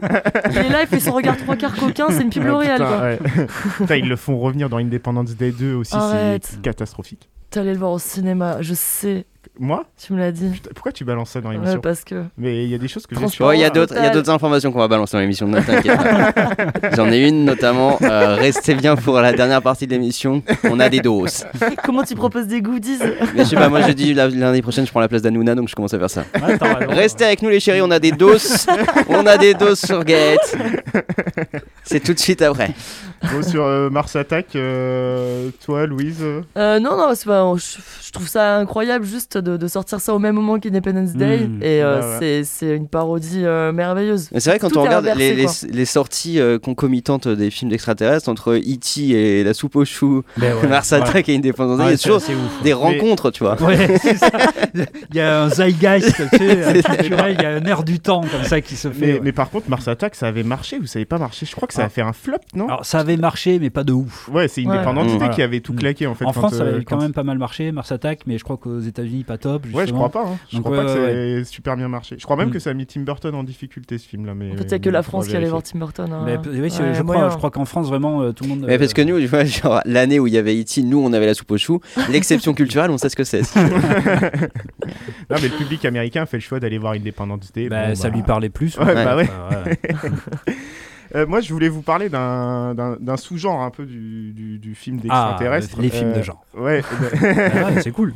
et c'est ce qu'on appelle le, le body snatcher en fait. C'est ces fameux extraterrestres qui, qui a, enfin les voleurs de corps du coup littéralement, et c'est des extraterrestres, et du coup des plantes là en l'occurrence qui arrivent sur Terre et qui Ouais, des ont- sortes de sports. euh, Ouais, c'est ça. Dans le roman, c'est des sports en tout cas. Ouais. Exactement, qui voyagent à travers l'espace et qui se retrouvent sur, euh, sur Terre. Et en fait, euh, petit à petit, enfin, ils vont prendre l'apparence des hommes, euh, avaler les souvenirs des hommes et Mhm. euh, remplacer petit à petit euh, les, les, les hommes sur Terre. Et on parlait un peu de... Bon, c'est une autre stratégie. Bon, Oui, faut bah oui, essayer. oui, hein. voilà. Ouais, Voilà. mais c'est- c'est super intéressant parce que du coup, en fonction des, des œuvres sur les body snatchers, tu vois que les extraterrestres emploient différentes stratégies. Et en fonction de la stratégie employée, en fait, il va y avoir une critique politique différente euh, du, monde, euh, du, du monde. Dans le premier de Don Siegel, qui est sorti en 1956, du coup, tu as les. Mais je crois qu'on n'a pas donné le titre encore. Euh, L'invasion des profanateurs, pardon. Des- Ouais, Des profanateurs de, de sépulture c'est ouais, Ouais. l'invasion des profanateurs de sépultures. Oui, on donne les titres, mais pas, en- 1956. pas au complet. Non, mais- non, mais tu sais, pour- la non, mais tu suite. sais Oui. pourquoi Parce qu'en fait, il y a une erreur de traduction. Absolument. Du coup, body snatcher, c'est Ouais. pas du tout euh, les profanateurs de sépulture. Mm. Et du Mais coup, C'est quoi, euh, normalement- titre québécois C'est vrai que moi, je me souviens la- l'avoir regardé. On était persuadé que c'était un film de zombies à la mais Romero. ça n'a rien à voir. Et en fait, euh, non, ça- fou. Ça ne raconte pas Ils du en tout avaient le rien truc. à C'est une foutre, mauvaise traduction. allez. le Ouais, truc. ouais. C'est une mauvaise traduction. C'est- C'est comme Robin des Bois. Tu vois, c'est le même type de, de Ok. mauvaise traduction. Quoi. Et dans le, pro- dans le film de 1956, ce que je trouve cool, c'est qu'on a cette euh, critique un peu, euh, pour moi, c'est une critique radicale euh, du, du communisme, même si euh, Mhm. l'auteur s'en est défendu, mais bon, euh, Oui, on bon, peut ça- le voir que comme ça. Enfin, c'est Euh, souvent Les auteurs, ça va. Mais oui, il y a le, le point de vue d'un auteur sur son œuvre, il va toujours dire, oh, je sais pas. Ouais, exactement. Bac Nord. Ouais, voilà. Et critique du communisme dans le, dans le premier film de 1956. On va faire un remake dans les années euh, 70 qui va pas se dérouler. Alors, dans le premier film, on est dans une petite ville de campagne. Dans le film des années 70, on est dans une grande ville Aux américaine. États-Unis. aux Ouais. États-Unis. Et là, pour le coup, moi, je le vois plus comme une critique de euh, ces villes euh, hyper connectées, euh, hyper grandes, mais où tout le monde se met à se méfier de tout le monde parce que personne se, se connaît. Tu vois, cette critique un peu d'un individualisme euh, négatif qui se développerait.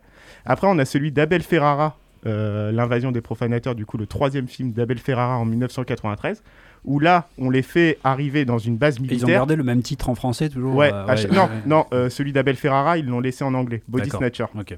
Et celui d'Abel Ferrara, ça se passe dans une, à l'armée.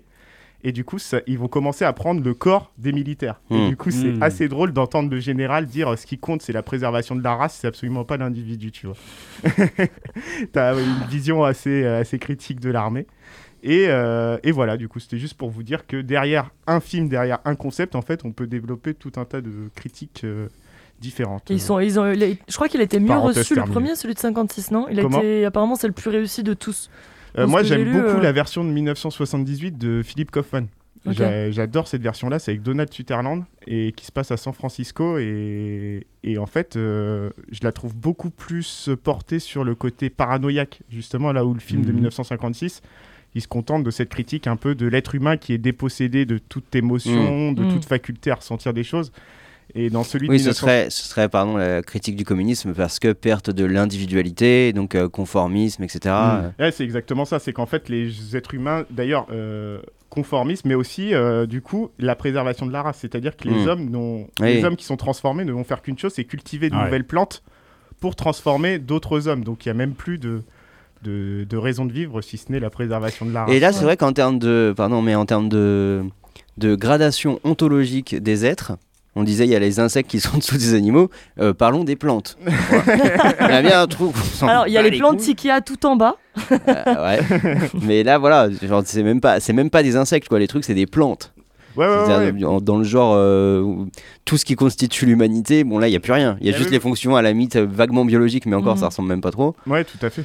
Donc là, on peut, on peut couper des plantes, c'est pas grave, ça, ça dérange absolument personne. Quoi. Ouais. Tu sais, ça me fait penser à un film d'ailleurs, ça me vient maintenant, le Annihilation. C'était d'ailleurs une des premières Oui. prods Netflix euh, avec Ni- euh, Nicole Kidman. Pas Alors, il me semble pas que- vraiment, non. Padmé Amidala, euh, Ouais. l'actrice, Mmh, voilà, ouais. vous voyez.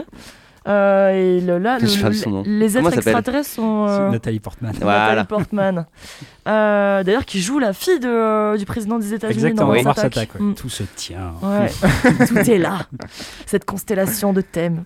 Euh, non, et du coup, tu as ce film Annihilation, et euh, le, le- c'est des êtres extraterrestres qui viennent hein, sur Terre. Ouais. Et le but, c'est de faire une mission sauvetage. Et en fait, euh, là, l'être extraterrestre, c'est une espèce de tout organique Ouais. euh, qui, qui, en fait, est en train de, de, de, bah, prendre, euh, prendre la Terre, quoi, qui est en train de- Mm, d'envahir la Terre. C'est c'est au fond ce qu'on très a. poétique, je trouve, ce film. euh. Ouais, et c'est au fond ce qu'on a déjà chez euh, Lovecraft. Ouais. Euh, Enfin, chez Lovecraft, il y a. voilà, des- Ouais, des- on peut parler un peu de Lovecraft. on peut parler un peu de Lovecraft, Bah oui. c'est vrai que je viens d'y penser là, mais Mhm. il y a des pelletés d'extraterrestres. euh, Bah oui. euh, tous les, en fait, tous les monstres de- du panthéon Lovecraftien à partir de sa, euh, ce qu'on appelle sa troisième période, euh, le mythe de, de Cthulhu, etc. Eh bien, ce sont des extraterrestres. Mm. Mais à l'intérieur de ça, on a, on a cette, cette espèce de chose qui a, qui a l'air d'être euh, dans, dans la nouvelle. euh, qui est à bien des égards ma préférée Lovecraft, qui s'appelle La couleur tombée du ciel, Ouais. où on a un truc qui tombe, un truc extraterrestre qui tombe euh, sur Terre. Les- Mm. le narrateur appelle ça couleur par défaut de- d'autre chose. Ouais. Et en fait, on, ça a l'air de se comporter plus ou moins comme soit une sorte de maladie euh, de- qui se répand un peu, pas seulement sur les êtres humains, mais sur euh, à peu près tout, euh, et, et qui a un fonctionnement très, très végétal en fait, de, de contamination comme ça, de végétal ou euh, Ouais, champignonesque. Mm. Ouais, un truc comme ça. Euh, donc lui, il appelle ça une sport couleur parce qu'il y a tout, tout- tout le truc de Lovecraft sur. je peux pas décrire ce que c'est, Mm. mais, mais chez Lovecraft, si on peut partir de là pour faire un pont, il y a aussi les, les grands anciens qui vont être.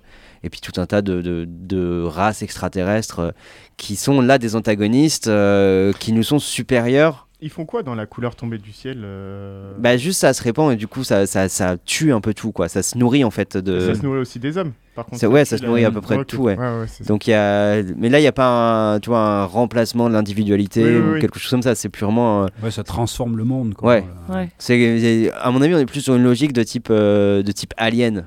Euh, Ok. C'est-à-dire de, de prédation simplement, euh, de, de prédation de survie, quoi.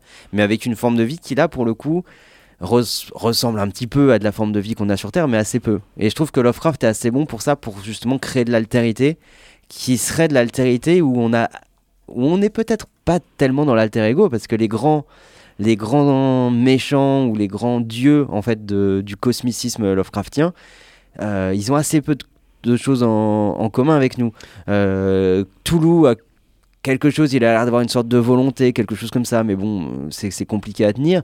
Mais si c'est, euh, si on prend genre euh, Shub-Niggurath ou euh, l'autre, je ne sais plus comment il s'appelle, celui qui. On dirait des plats népalais. Ouais, les, noms, les noms sont chauds. Les Ouais. noms sont, sont, sont, sont chelous. Mais en gros, il y a, il y a deux grandes divinités qui. euh, il y a une sorte de, de divinité suprême qui est le président de, de, de l'univers, et puis après, il y a son, son espèce de premier ministre à Ouais, côté. là. second, ouais. Qui a, mais qui ont l'air d'avoir euh, quand même pas d'intentionnalité. C'est c'est quelque chose, c'est des divinités, mais qui sont des divinités déjà matérielles. Juste, elles dépassent notre compréhension, Mhm. mais elles sont pas comme, comme peut l'être Dieu dans, dans le monothéisme, euh, euh, quelque chose de transcendant. Là, elles sont matérielles. Mm, Elles sont des divinités, mais euh, elles n'ont pas non plus d'intentionnalité. C'est-à-dire, pas, euh, un, c'est pas le Dieu personnel de, de la Bible ou de quelque chose comme ça. Donc là, je trouve que chez Lovecraft, on a, on, on a quelque chose qui est de l'ordre de l'altérité et ça correspond à son projet qui était de, dans, dans l'essai de Lovecraft euh, Mm. euh, où il parle de, de la littérature d'horreur. Il nous dit on connaît trop bien nos figures. euh, type le vampire, euh, le loup-garou, etc. Mm. Il faut changer, il faut qu'on aille vers de la véritable altérité en fait, quelque chose qui nous dépasse complètement. Euh, ouais. Voilà. Alors, Je, Mm. euh, moi, je pense qu'il y a quand même quelque chose qui, qui est, qui est toujours de l'ordre de l'alter ego, dans un sens où, euh, alors, Cthulhu, c'est quelque chose qui dort dans les profondeurs et qui agit sur nos rêves. Ouais. C'est quasiment la définition de l'inconscient ou du ça, Oui. tu vois, qui est, qui est mis en œuvre là-dedans. Oui, oui. Et justement aussi Lovecraft, euh, c'est ça aussi qui met en œuvre, c'est justement euh, tout ce qu'il avait en tête là, enfin, euh, qui arrive et qui émerge dans son imagination. Donc effectivement, si Sachant est- qu'il détestait Freud. Ah oui, bah, ah bah, il peut- complètement la il peut- psychanalyse. Il peut, le détester, mais, Mais, comme, oui, comme beaucoup de les gens, points quoi. communs, comme beaucoup, ouais, déjà comme beaucoup de gens. euh, ouais. Et puis comme souvent, tu détestes, genre euh, Freud, euh, c'est toujours euh, gardé de très loin de Nietzsche alors qu'il lui repompe la moitié Non, des voilà, concepts. tu, a- tu peux détester un jeu truc comme et en fait ne parler que de ça, quoi, au Ouais, final. Et euh, même si, euh, je dis, même si c'est peut-être pas que ça, euh, dans, euh, il faudrait, mais même les autres divinités, ils ont tous des aspects, euh, tu vois, ils représentent un aspect quand même de la psyché humaine. euh, sur... Ouais, ça, me- ça me semble beaucoup plus clair pour Oui. que pour euh, Yog-Sothoth ou euh, Shub-Niggurath. C'est pour ça que j'ai pris Je me suis pas emmerdé. Oui, Hein. ouais, mais là, je pense... Mais, d'un autre... mais d'un autre côté, ça s'appelle le mythe de Cthulhu. Hein, donc, euh, On Voilà. l'a, euh, c'est, LV2 c'est Lovecraft, tu vois. après coup. Hmm. On c'est après coup qu'on a appelé ça Bien le, sûr, mythe de Cthulhu. voilà. Mais euh, enfin, tu vois, il y a quand même un truc qui est celui qui dort dans nos rêves, quoi, tu vois.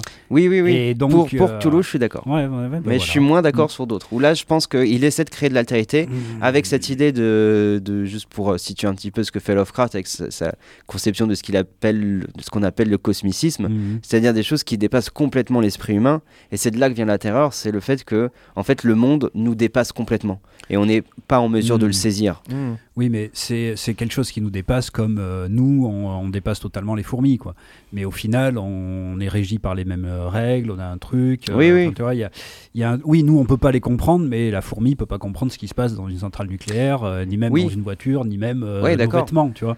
Et euh, pour moi, on est, on est plutôt sur cette, c'est plutôt un rapport d'échelle, quoi, disons. Oui, c'est un rapport Mm. d'échelle, mais je pense que précisément, c'est un rapport d'échelle qui est tellement disproportionné Oui, Mm. ah oui, oui. qu'on commence à sortir Ouais. vers de l'altérité radicale. Mm. Parce que ce que tu retrouves dans la fin de Men in Black. ouais, je Quand, pensais à ça euh, quand oui. tu dis. Non, mais non, c'est mais, vrai. non, mais c'est vrai. Il est euh, incroyable ce plan de le- fin. Moi, je L'idée de conspicisme, euh, ça va faire des, crises d'angoisse. Ben en fait, oui, la galaxie d'Orient, oui, c'est ça, c'est l'idée. hein, avec laquelle les extraterrestres jouent. Ouais, c'est en- clairement, très- c'est clairement disant, ça. mais euh, en Mm. fait, vous êtes juste en train de vivoter dans un microcosme. T'as résumé toute l'œuvre de. Lovecraft avec la fin du film.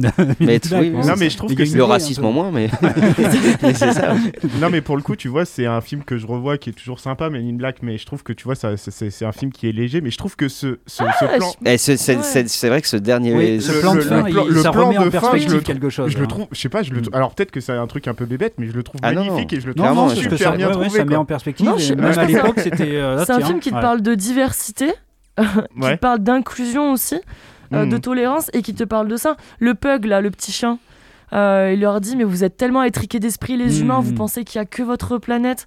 Et en fait, tout le film se base sur la recherche de la galaxie ça- d'Orient qui se ouais, retrouve ouais. sur le petit chat, Ouais, quoi. ouais. Oui, ça nous remet à notre place, quoi, hein, Ouais. euh, dans le truc. ouais. Non, je pense que Men in Black est très. Enfin, c'est un bon film.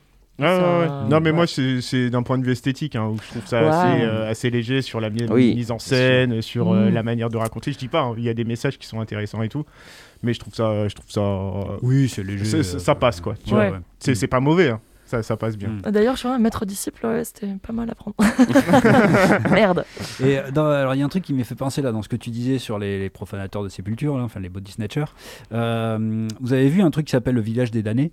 Ah, de John Carpenter ou Non. Mais l'original Mais pareil, c'est pour ça, comme il y en Ah a ouais. deux aussi Ouais. de la même C'est manière. celui où Ouais, il va marquer Obey. Je confonds Non, ça c'est. Invasion Los Angeles. Ouais. Euh, Ah, le ouais. village des damnés, c'est des enfants qui débarquent. Enfin, Mm. c'est des Ouais. femmes qui Ah. tombent enceintes après un truc un peu bizarre qui se passe Ouais, dans exactement, le ciel, tu vois. Et on suit après ces gamins qui grandissent et on se Mm. rend compte qu'ils sont pas tout à fait normaux ces Ouais, gamins. voilà, c'est euh, tout un tas de femmes d'un même village qui tombent enceintes au même moment après ce truc. En fait, il y a tous les adultes, qui, enfin tout le monde qui se met à dormir, tu vois, pendant un truc, puis ils se réveillent, bon voilà, Ouais. il s'est rien passé. Puis si en fait, il y a toutes les femmes qui sont enceintes, quoi, Mm. et euh, Mhm. donc ils accouchent tout en même temps, et tous les enfants euh, commencent à être un petit peu bizarres, ils sont blonds, parfaits, machin, ils Ça commencent me à rappelle avoir quelque chose. ah oui, ouais. Et ils commencent à avoir un esprit de ruche également, tu vois. euh, ils, font, ils sont tout le temps ensemble, Ouais, ouais, ouais. etc. Ils commencent à, c'est eux contre le reste du monde, et ils commencent à développer des pouvoirs. Et puis finalement, ils vont même euh, faire, euh, ils vont tuer des gens dans le village, etc.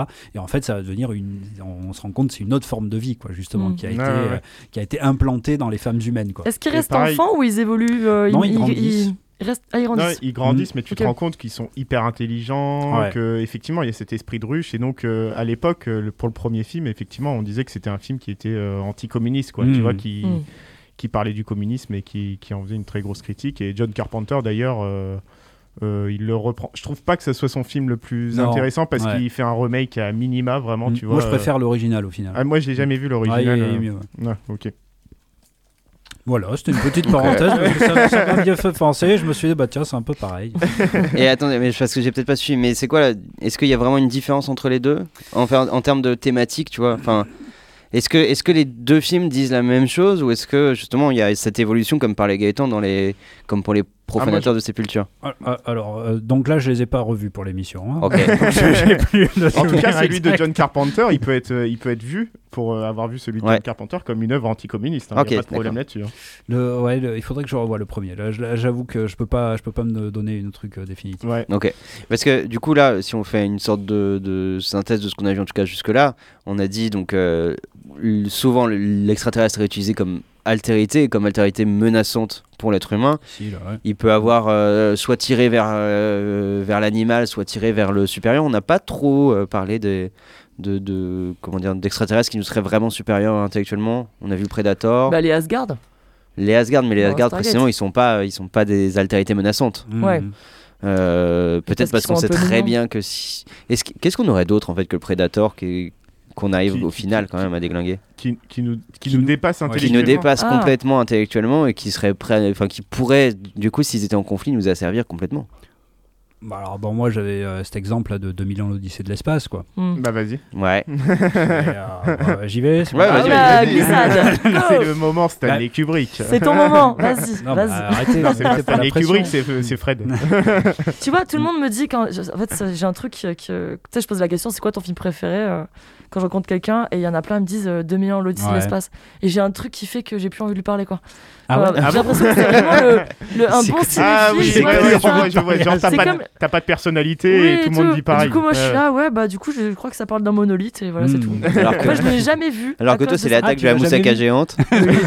Attends, dans les nos rues d'Athènes et tout. Moi, je vous conseille très mon Mais film. tu l'as jamais vu du coup le film? Non. Et à chaque Ah, fois, j'essaye de le lancer, Hmm. mais. euh, Mais- mais- C'est un l'air lent. délire. Mais c'est vrai, Mm. euh, ce que tu dis sur euh, 2001, l'Odyssée de l'espace. Je connais un mec qui a fait une école de cinéma et qui s'est fait recaler la première année parce qu'il a osé dire qu'il aimait pas Stanley Kubrick. Et en fait, ça m'énerve, Oh. c'est genre d'évidence. Ouais, mais t'as le droit en fait. Ouais. Oui, bien sûr. de pas aimer Stanley. Kubrick. Et en fait, comme il, il a fait un super entretien et il a osé dire qu'il connaissait pas bien et qu'il avait pas trop accroché à Stanley Bah, Kubrick. T'as le droit, bien sûr. et du coup, le, on l'a pas pris en école de cinéma. Comme si, euh, bah, Ouais, adhérer. c'est euh, scandaleux, c'est scandaleux. et voilà. Les Tuches 3, mon film préféré. Là, c'est normal qu'on ne prenne pas. Et Surtout le 3, le 3 est pas bon. Alors que les autres, très franchement, on fera une émission sur les tuches. Oui. Vas-y, Pardon, allez-y. pardon sur 2001. Non, ben, euh, ben justement, alors là, c'est c'est- c'est assez intéressant le truc parce que là, pour le coup, bon, on est vraiment chez Stanley Kubrick, donc il conceptualise totalement les choses et il va donner donc du, euh, des extraterrestres qu'on va jamais voir. On va absolument jamais voir la race extraterrestre. Par Mm. contre, cette race extraterrestre, on va voir les effets qu'ils veulent donner sur l'humanité. Et donc, bah oui, tu parlais du monolithe, c'est ça, c'est-à-dire que le- la, la première scène qui est très très longue, sans aucune parole, etc., c'est une espèce de proto-humanité, tu vois, on est entre Mhm. le singe et l'humain, et, euh, et ils se battent, enfin, euh, disons qu'il y a un- une tribu qui se fait dégager d'un point d'eau, donc elle va crever et tout ça, et une nuit, il y a un monolithe qui apparaît. Et là, le monolithe, du coup, à cette époque-là en plus, t'imagines bien, ça, ça a vraiment l'effet de l'artificialité, Ouais. enfin, de la- j'allais dire euh, d'un objet manufacturé, mais non, du coup, euh, techniquement, il n'est pas manufacturé. Oui, mais d'un artefact en tout cas. Voilà, d'un artefact qui a été euh, fabriqué, tu vois, euh, quelque chose d'artificiel. quoi. Mais d'ailleurs, il y en a plein qui se sont répandus. Enfin, vous avez vu ces monolithes que tous les gens plaçaient euh, sur Terre là? Oui, Il y a 2-3 Il y a- mois Enfin, Ouais, c'est- non, je pense ouais. que il y a un an à peu près, il y a un mec qui a voulu. voulu faire, un artiste qui a, qui a- qui a voulu faire Ah, un peu sensation, Ouais. il a fait ça, il a fait un monolithe euh, en plein milieu du désert américain, Ouais. puis après il y en a d'autres Ah, fait ok. en Pologne, je sais pas. Et le même type de monolithe que dans le Un film. truc qui ressemblait. Ouais, ouais. ça ressemble Ah, pas mal. d'accord, ouais. ok. Mm. Et donc, euh, une nuit, il y a ce monolithe qui apparaît. Et, euh, et apparemment, on se rend compte que ce monolithe a des effets, tu vois, sur la tribu qui est euh, de, de mi-homme, mi-homme, mi-singe, là, qui sont à côté. Et ça doit les faire évoluer d'une certaine manière parce que ils commencent à utiliser des objets comme étant des outils. Hmm. Euh, le euh, un de- un d'eux prend un os et se rend compte qu'avec cet os, il peut casser d'autres os, tu vois, que cet os est très, euh, est très solide, et il va s'en servir comme d'une arme. C'est la première arme de l'humanité. Et grâce à cette arme, ils vont avoir, avoir plusieurs à, à apprendre ça, ils vont chasser l'autre tribu du point d'eau, et donc ils vont obtenir le point d'eau, et ils vont donc se multiplier, et ils vont devenir l'humanité telle qu'on la connaît de aujourd'hui. Cheveux sales, cheveux propres. Bah, oui, oui, bah, il y a un peu, il y a un peu cette idée-là. C'est à peu si près tu le même, le même type de Oui, c'est film. hein. c'est le même film, hein, quasiment. Tu l'as déjà vu en fait, euh, Ouais. 2001. Si t'as vu Ouais. Re, t'as vu 2001. Et là, ben, il y a une des ellipses les plus connues du coup de, euh, du cinéma, c'est que il fait, euh, il fait s'envoler, enfin tu vois, il fait tournoyer le euh, l'os, Mhm. qui est donc la première arme de l'humanité, et ça se transforme progressivement en un vaisseau spatial qui tournoie dans l'espace. Non, c'est pas vrai. Euh, Pardon, ça va, je rigole, Elle n'a pas vu le film. et euh, qui est ben, la dernière arme de l'humanité, puisque c'est en fait un, un satellite qui est un satellite nucléaire, tu vois. C'est une euh, chronologie en fait qui nous fait. euh, mais voilà, une énorme ellipse entre Ouais. la première arme et la dernière, et la dernière arme de l'humanité. Et, euh, et là, c'est le monolithe, tu vois, qui a, qui a créé ce truc-là chez, euh, chez ces hommes singes, quoi. Et, euh, et du coup, ben, on a une race extraterrestre qui a entraîné l'évolution humaine, quoi, tu vois. Et alors, est-ce qu'ils l'ont entraîné de la bonne manière? Mm. Est-ce qu'ils les ont appris Est-ce qu'ils leur ont appris, tu vois, à se servir d'objets Ou alors est-ce qu'ils les ont influencés de la mauvaise manière pour euh, leur apprendre à se servir d'armes Ah, et donc la- à devenir des, euh, des êtres violents? Mais c'est pourquoi que la. Est-ce qu'on la- a le droit de spoiler, Louise, ou pas euh, Oui, 2001, bien sûr. Mais en fait, euh, tous les trucs de théorie des anciens astronautes, à chaque fois, ça revient à ce film Ouais. de Kubrick, en fait. Mhm. Euh, bah, la Stargate notamment. Mais... Non, effectivement, Ouais. on peut, on peut euh, une théorie qui peut se développer très facilement, c'est de dire que c'est une entité un peu maléfique qui nous aurait mis en fait euh, un objet entre les mains et que l'homme euh, et qu'on a mis l'homme sur le sentier de sa propre destruction, tu vois. euh. Oui, mais alors bon, on y va du coup. euh, on- Ouais, Allez, go Allez. Mais parce qu'il y a un deuxième monolithe qui va les amener ailleurs encore. Mm. Et Ouais. ce deuxième monolithe, donc en fait, ils suivent une espèce de signal, quoi. Et euh, ce deuxième monolithe va également faire probablement évoluer une autre forme de, de vie, qui est l'intelligence artificielle. C'est-à-dire que l'homme a, elle-même, a lui-même créé une, euh, une forme de vie, qui est l'intelligence artificielle, qui elle-même, là, va commencer à vouloir survivre. Pour survivre, elle va vouloir tuer des hommes. Oui. Donc, est-ce que, il met, est-ce que cette, euh, ce, ce monolithe fait en sorte que l'espèce survive et que pour survivre, il va falloir euh, tuer ceux qui nous tu vois, de, de vivre Ou alors, est-ce qu'elle met en avant euh, une, une espèce de férocité, enfin, tu vois, un struggle for life qui va, qui va être uniquement dans la violence? C'est une question, hein, le, le film n'y répond pas Mm. réellement. Mais après, par contre, à la fin, le monolithe nous amène vers une post-humanité, qui est une humanité cosmique, tu vois, qui, qui s'est libérée de, de tout ça. Mais euh, il y a- c'est- le, le film ne répond pas à la question. a de la bienveillance ou de la malveillance Mais on euh, sait pas. Ok. On sait pas. C'est- Est-ce que Mm. c'est euh, les, les deux les deux théories peuvent être bonnes, tu vois, mais euh, au final, l'effet du monolithe fait que on veut tellement survivre qu'on va tuer le go- tu vois Mm. le voisin. Est-ce que c'est une bonne chose? Est-ce qu'on ne peut survivre que comme ça? Ou est-ce que c'est une mauvaise chose?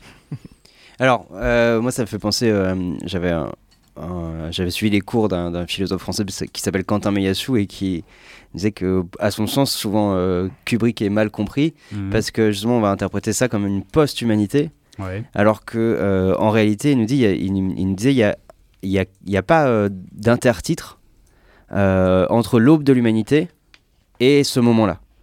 Ouais. Et donc, tout, ce, tout le film, jusqu'au moment où, euh, où on a cette évolution de l'être humain, il nous disait ce, ce n'est que l'aube de l'humanité. Donc, il y a pas, en fait, il n'y a pas à l'intérieur de, comment dire, de, de rupture, donc ce serait pas de la post-humanité. si, bien sûr, il y a une rupture. Il y a un intertitre. Il y a un intertitre? Ah oui, oui, euh, le voyage vers Jupiter, il y a un intertitre. Ok. Tu lui diras de revoir le film. Bah ok. mais que, mais que jusqu'à Ju- mais jusqu'à Jupiter, en tout cas, tu vois, y a, on est sur l'aube de l'humanité. Oui. Et donc, euh, le, tu vois, les évolutions de la guerre, de, euh, euh, des armes qui, qui évoluent, etc. euh, précisément, là, on est, On est tout. Ah oui, oui. on est toujours en fait dans, de l'aube Ouais. et l'humanité qui ferait la guerre, ce serait pas encore une, une humanité, comment dire, accomplie. Ce Ah, serait une oui, humanité purement juvénile. Oui. Voilà, c'est tout. Ah oui, oui, bah, je suis d'accord. Non, mais c'est vrai, ça peut, ça peut aussi être intéressant. Est-ce Mhm. que finalement on n'était pas un- juste à un stade précoce de notre développement euh, c'est- c'est- Ouais, c'est ça. en Ouais, C'est- ouais. L'idée que Mhm. la guerre est un, est un, comment dire, un, un signe d'infantilis- Ouais. d'infantilisme de l'humanité. Ouais, oui, ouais. mais alors pourquoi est-ce que, enfin, ouais, je, je vois ce que je veux dire, parce qu'on montre en fait le monolithe effectivement ne nous fait pas créer de la violence parce Mm. qu'il y avait Oui. déjà une violence pour le point Oui, voilà, d'eau ouais. avant le monolithe. Par contre, il fait en sorte que il y a une espèce d'émergence de l'intelligence pour dire euh, je sais comment euh, survivre en fait. Oui. et, euh, Ouais, mais qui, qui- est-ce que ce truc justement, euh, comment dire, le, le monolithe. Alors là, on quitte euh, quand même un peu les extraterrestres, hein, mais que est-ce que- dire, ne serait-on pas à la limite du hors-sujet Oui, là, mais non, parce clairement. que Et on c'est- marche sur des œufs. Eh en ben non, parce que là c'est justement des extraterrestres qui font en sorte que l'humanité devienne extraterrestre, Oui, oui, oui. Tu vois, devienne une post-humanité Ouais. extraterrestre. Ouais, mais je veux dire, en fait, le truc du Kubrick, c'est que ces extraterrestres, ils sont quasi abs- enfin, ils sont omniprésents tout en étant Mais, absents. eh, du film, exactement. vois. Ouais, mais c'est aussi une manière très intéressante Ouais, ouais. justement de traiter l'extraterrestre. C'est-à-dire, Mhm. euh, là, on parle peut-être d'une d'une altérité un peu radicale, au sens où elles, Mhm. elles sont même pas présentes, elles ont un effet. Ouais, ouais. Ouais. Et du coup, c'est euh, peut-être justement la plus grande altérité parce que euh, Ouais. on ne peut pas l'imaginer. on peut Ouais, pas l'imaginer. ouais. Et, moi, je pas à l'écran. Ah, c'est que du hors-champ. Euh, Ah, on les extraterrestres, tu les vois pas. non, hein. les Montparnasse, extraterrestres, tu vois même, tu les vois jamais. hein. Exactement. Juste par le monolithe. Exactement. Ouais, tu ne vois que leurs effets par le Mm. monolithe. Mais ça du coup, ouais, la, la question qu'on peut se poser, c'est est-ce que, comment dire, après le monolithe, Hmm. jusque dans, dans le vaisseau spatial, est-ce qu'on est déjà dans l'humanité ou est-ce qu'on n'y est encore pas? Tu vois Est-ce que, est-ce, Mais- que l'humanité n'est pas un stade supérieur qui n'arrive que après, Jupiter, en fait? Et que jusque, jusque là, on est juste dans l'aube de Oui. l'humanité? Mais, mais c'est toujours l'aube de l'humanité, ça reste l'humanité. Oui, mais, Mais, tu- je veux dire, on tu est vois, dans le stade. euh, c'est pas, c'est pas le monolithe ne crée pas une évolution Tu veux euh, une mousse, directe. Gaëtan? Ah, ça va, deux minutes, on je vous arrive. Attendez, Ouais. je vous sers des mousses là. Non. Attends. Eh, vas-y. ouais. Non, que voilà, le monolithe ne crée pas une, euh, une, une évolution directe euh, euh, de passage à l'humanité, mais Non un- Mhm. une marche vers l'humanité qui arrivera bien plus tard Ah oui, et dans oui. laquelle nous, en Oui, tant que spectateurs, Mhm. on n'est toujours pas en fait euh, arrivés. Et c'est la rencontre avec le avec l'extraterrestre qui peut-être nous- pourra nous permettre. euh, C'est oui, euh, l'évolution suprême Ouais, qui, voilà, euh, c'est ça. qui fait le fœtus cosmique. Quoi. Oui, Euh, voilà. là, tu- Ah oui, oui, moi je suis d'accord avec ça, oui. Ouais, complètement. Ah merde, j'allais dire, euh, mettez-vous d'accord sur un ring de boxe, ça sera super drôle. les. Bah là, on bon, est, D'accord. euh, euh, Ouais, je voulais qu'il y ait du clash, mais ça Je s'arrête sais pas là. si vous m'avez donné envie de le regarder. non, mais Je me- j'ai- Alors, non mais Ça euh, du coup c'est une vraie expérience cinématographique le truc Ouais. parce que euh, c'est euh, c'est un film qui est quasiment hypnotique alors il faudrait le voir sur vraiment faut sur le un voir au grand grand écran. ouais. Sur un ordinateur, ça n'a aucun. Ouais, je suis d'accord Bah, parce c'est que ce qui est- bah, ça a été mon expérience à moi hein, du film. Ah ouais. C'est hyper Et- long. et et sur le téléphone. c'est pas- c'est Dans le Bah, train. bah, on te dit que c'est un. Sur un Nokia 3310. Non, on te- on te- en fait, on te dit que c'est un chef-d'œuvre. Tu perçois que c'est un chef-d'œuvre, tu vois. Ouais. Mais en vrai, ton expérience de cinéma, elle est pas, elle est pas ouf Ouais, du tout. Derrière euh, un écran d'ordinateur, ouais, c'est long. Tu vois, Mm. c'est très long, Ouais. c'est faible en Complètement. termes de rythme, tout ça. C'est dur. mais euh, je pense que c'est euh, presque étudié pour Ouais. que Mm. c'est tellement lent avec des plans qui durent très longtemps etc mais sauf que si tu le fais sur un très grand écran ton regard il a, il a le temps, tu vois, de se poser sur l'écran, de regarder les détails, les choses Mais comme attends, ça. mais tu l'as vu au cinéma, toi? Euh, ben, je l'ai vu. À sa sortie? Non, euh, t'es gentil, Connard. euh, Quel connard Ça va, putain, euh, dès qu'on parle plus de body snatcher, t'as vu, il, il- il balance sur les copains. Quoi. Non, je rigole. Et, oui. Et non, non, mais euh, je l'ai- je l'ai vu plusieurs fois et, euh, et puis je l'ai vu aussi sur euh, mon Sur rétroprojecteur. ça. rétroprojecteur. ouais. Mais euh, effectivement, quand tu vois sur grand écran, là, ton regard, il a le temps de se poser, de regarder l'image. Et c'est pour ça que c'est un rythme très lent de montage. Mais ça crée un effet hypnotique. Et hypnotique sur plein d'aspects. C'est-à-dire que la musique, qui est une musique classique, le, le fait que les vaisseaux n'arrêtent pas de tournoyer, etc., c'est hypnotique. Et à la fin, c'est même plus qu'hypnotique, c'est euh, psychédélique. Il y avait des gens qui prenaient de l'acide euh, pour aller voir le film. Allez, on revient Hein à Dune. Et, ouais, ouais, Dune et, Kubrick. et, et il prenait de l'acide pour que au moment où ce soit psychédélique, tu vois, il soit complètement dans le délire. Bon, ça dure deux minutes à la fin du film. Il faut vraiment bien euh, doser sa montée, tu vois, pour, euh, pour être bien, bien haut à ce moment-là. Les, les drogués me comprendront. Euh, et du coup, il y a tout cet aspect-là, tu vois, hypnotisant, psychédélique. Donc ça te met dans un état déjà bah, qui est en dehors de ton état normal, donc dans l'état qui veut te montrer, c'est-à-dire un état de post-humanité. Donc c'est c'est un- un- une vraie expérience cinématographique, c'est quand même un, un film euh, incroyable. hein. Euh, Je suis d'accord. Bon, on va pas virer les gens s'ils aiment pas, mais c'est vraiment génial. Mm. 2001, l'Odyssée de l'espace, on conseille aux auditeurs, les gars? Bah oui, non, mais, ouais. Moi, j'ai envie de dire, ben oui, oui, allez-y. Non, mais on peut, on- il faudrait, il faudrait peut-être que euh, le, euh, le cinéma Les Lobbies de Blois fasse une projection. pour oui, nous. ça serait bien. serait bien ça. Oui. J'aimerais bien récupérer un monolithe pour le bar, non? não? Ça pourrait être classe, non, Oh putain, si t'avais un monolithe dans le Bah bar, ça ouais. serait Mais grave. pas Attends, avec la commandé. musique qu'il fait là, tu sais, il fait un bruit Ouais. euh, hyper chelou, là, très aigu là. Peut-être que ça nous ferait évoluer un petit Ouais, peu. on peut le mettre à côté du jukebox, non Ça pourrait être pas mal. Et d'ailleurs, en parlant du jukebox, tu peux envoyer du son, s'il te plaît? Euh, oui, je peux envoyer Ouais, on du va son. faire un Quelle petit transition saut. habile, ça, Louise. ça, c'est. Oh là là. On devient Voilà. professionnel, c'est vrai. ça, c'est bac plus 3 en école de radio. hein. Qu'est-ce On- que j'envoie? Bon, on fait un petit saut en 1997. Ok. Euh, Mets-moi un petit Will Smith là, vous la voyez arriver, non? Allez, Men in Black. c'est parti.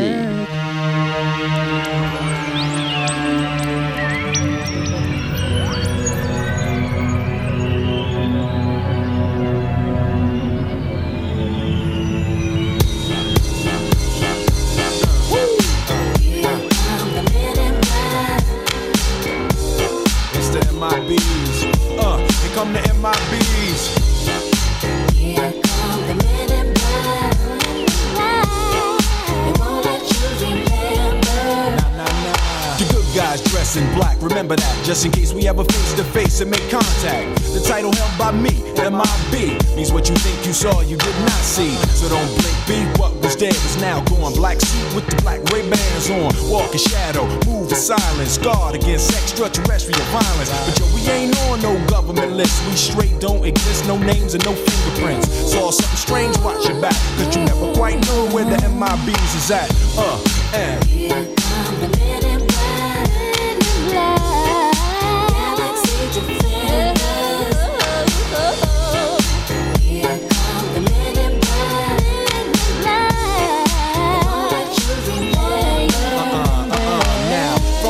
Of the darkest of night on the horizon, bright light into sight tight, camera zoom on the impending doom. But then, like boom, black suits fill the room up with the quickness. Talk with the witnesses, hypnotizer, normalizer. Vivid memories turn to fantasies. Ain't knowing my bees, can I please? Do what we say, that's the way we kick it. Yeah, you know I mean? See a noisy cricket get wicked on you. We're your first, last, and only line of defense against the worst scum of the universe. So don't fear us, cheer us. If you ever get near us, don't jeer us. We're fearless. Send my bees freezing up all flag. What that stand for? Men in black. Uh, and.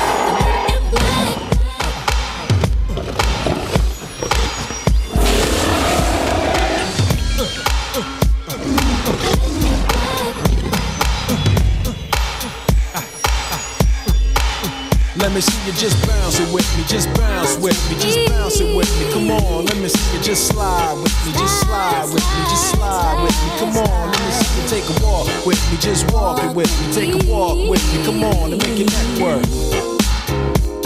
Now freeze.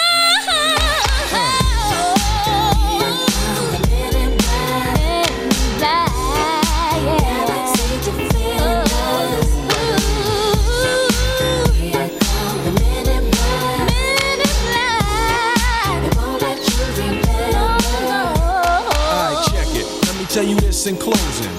I know we might seem imposing, but trust me, if we ever show in your section, believe me, it's for your own protection. Cause we see things that you need not see, and we be places that you need not be. So go with your life, forget the Roswell crap, show love to the black suit, cause that's the men in, that's the men in.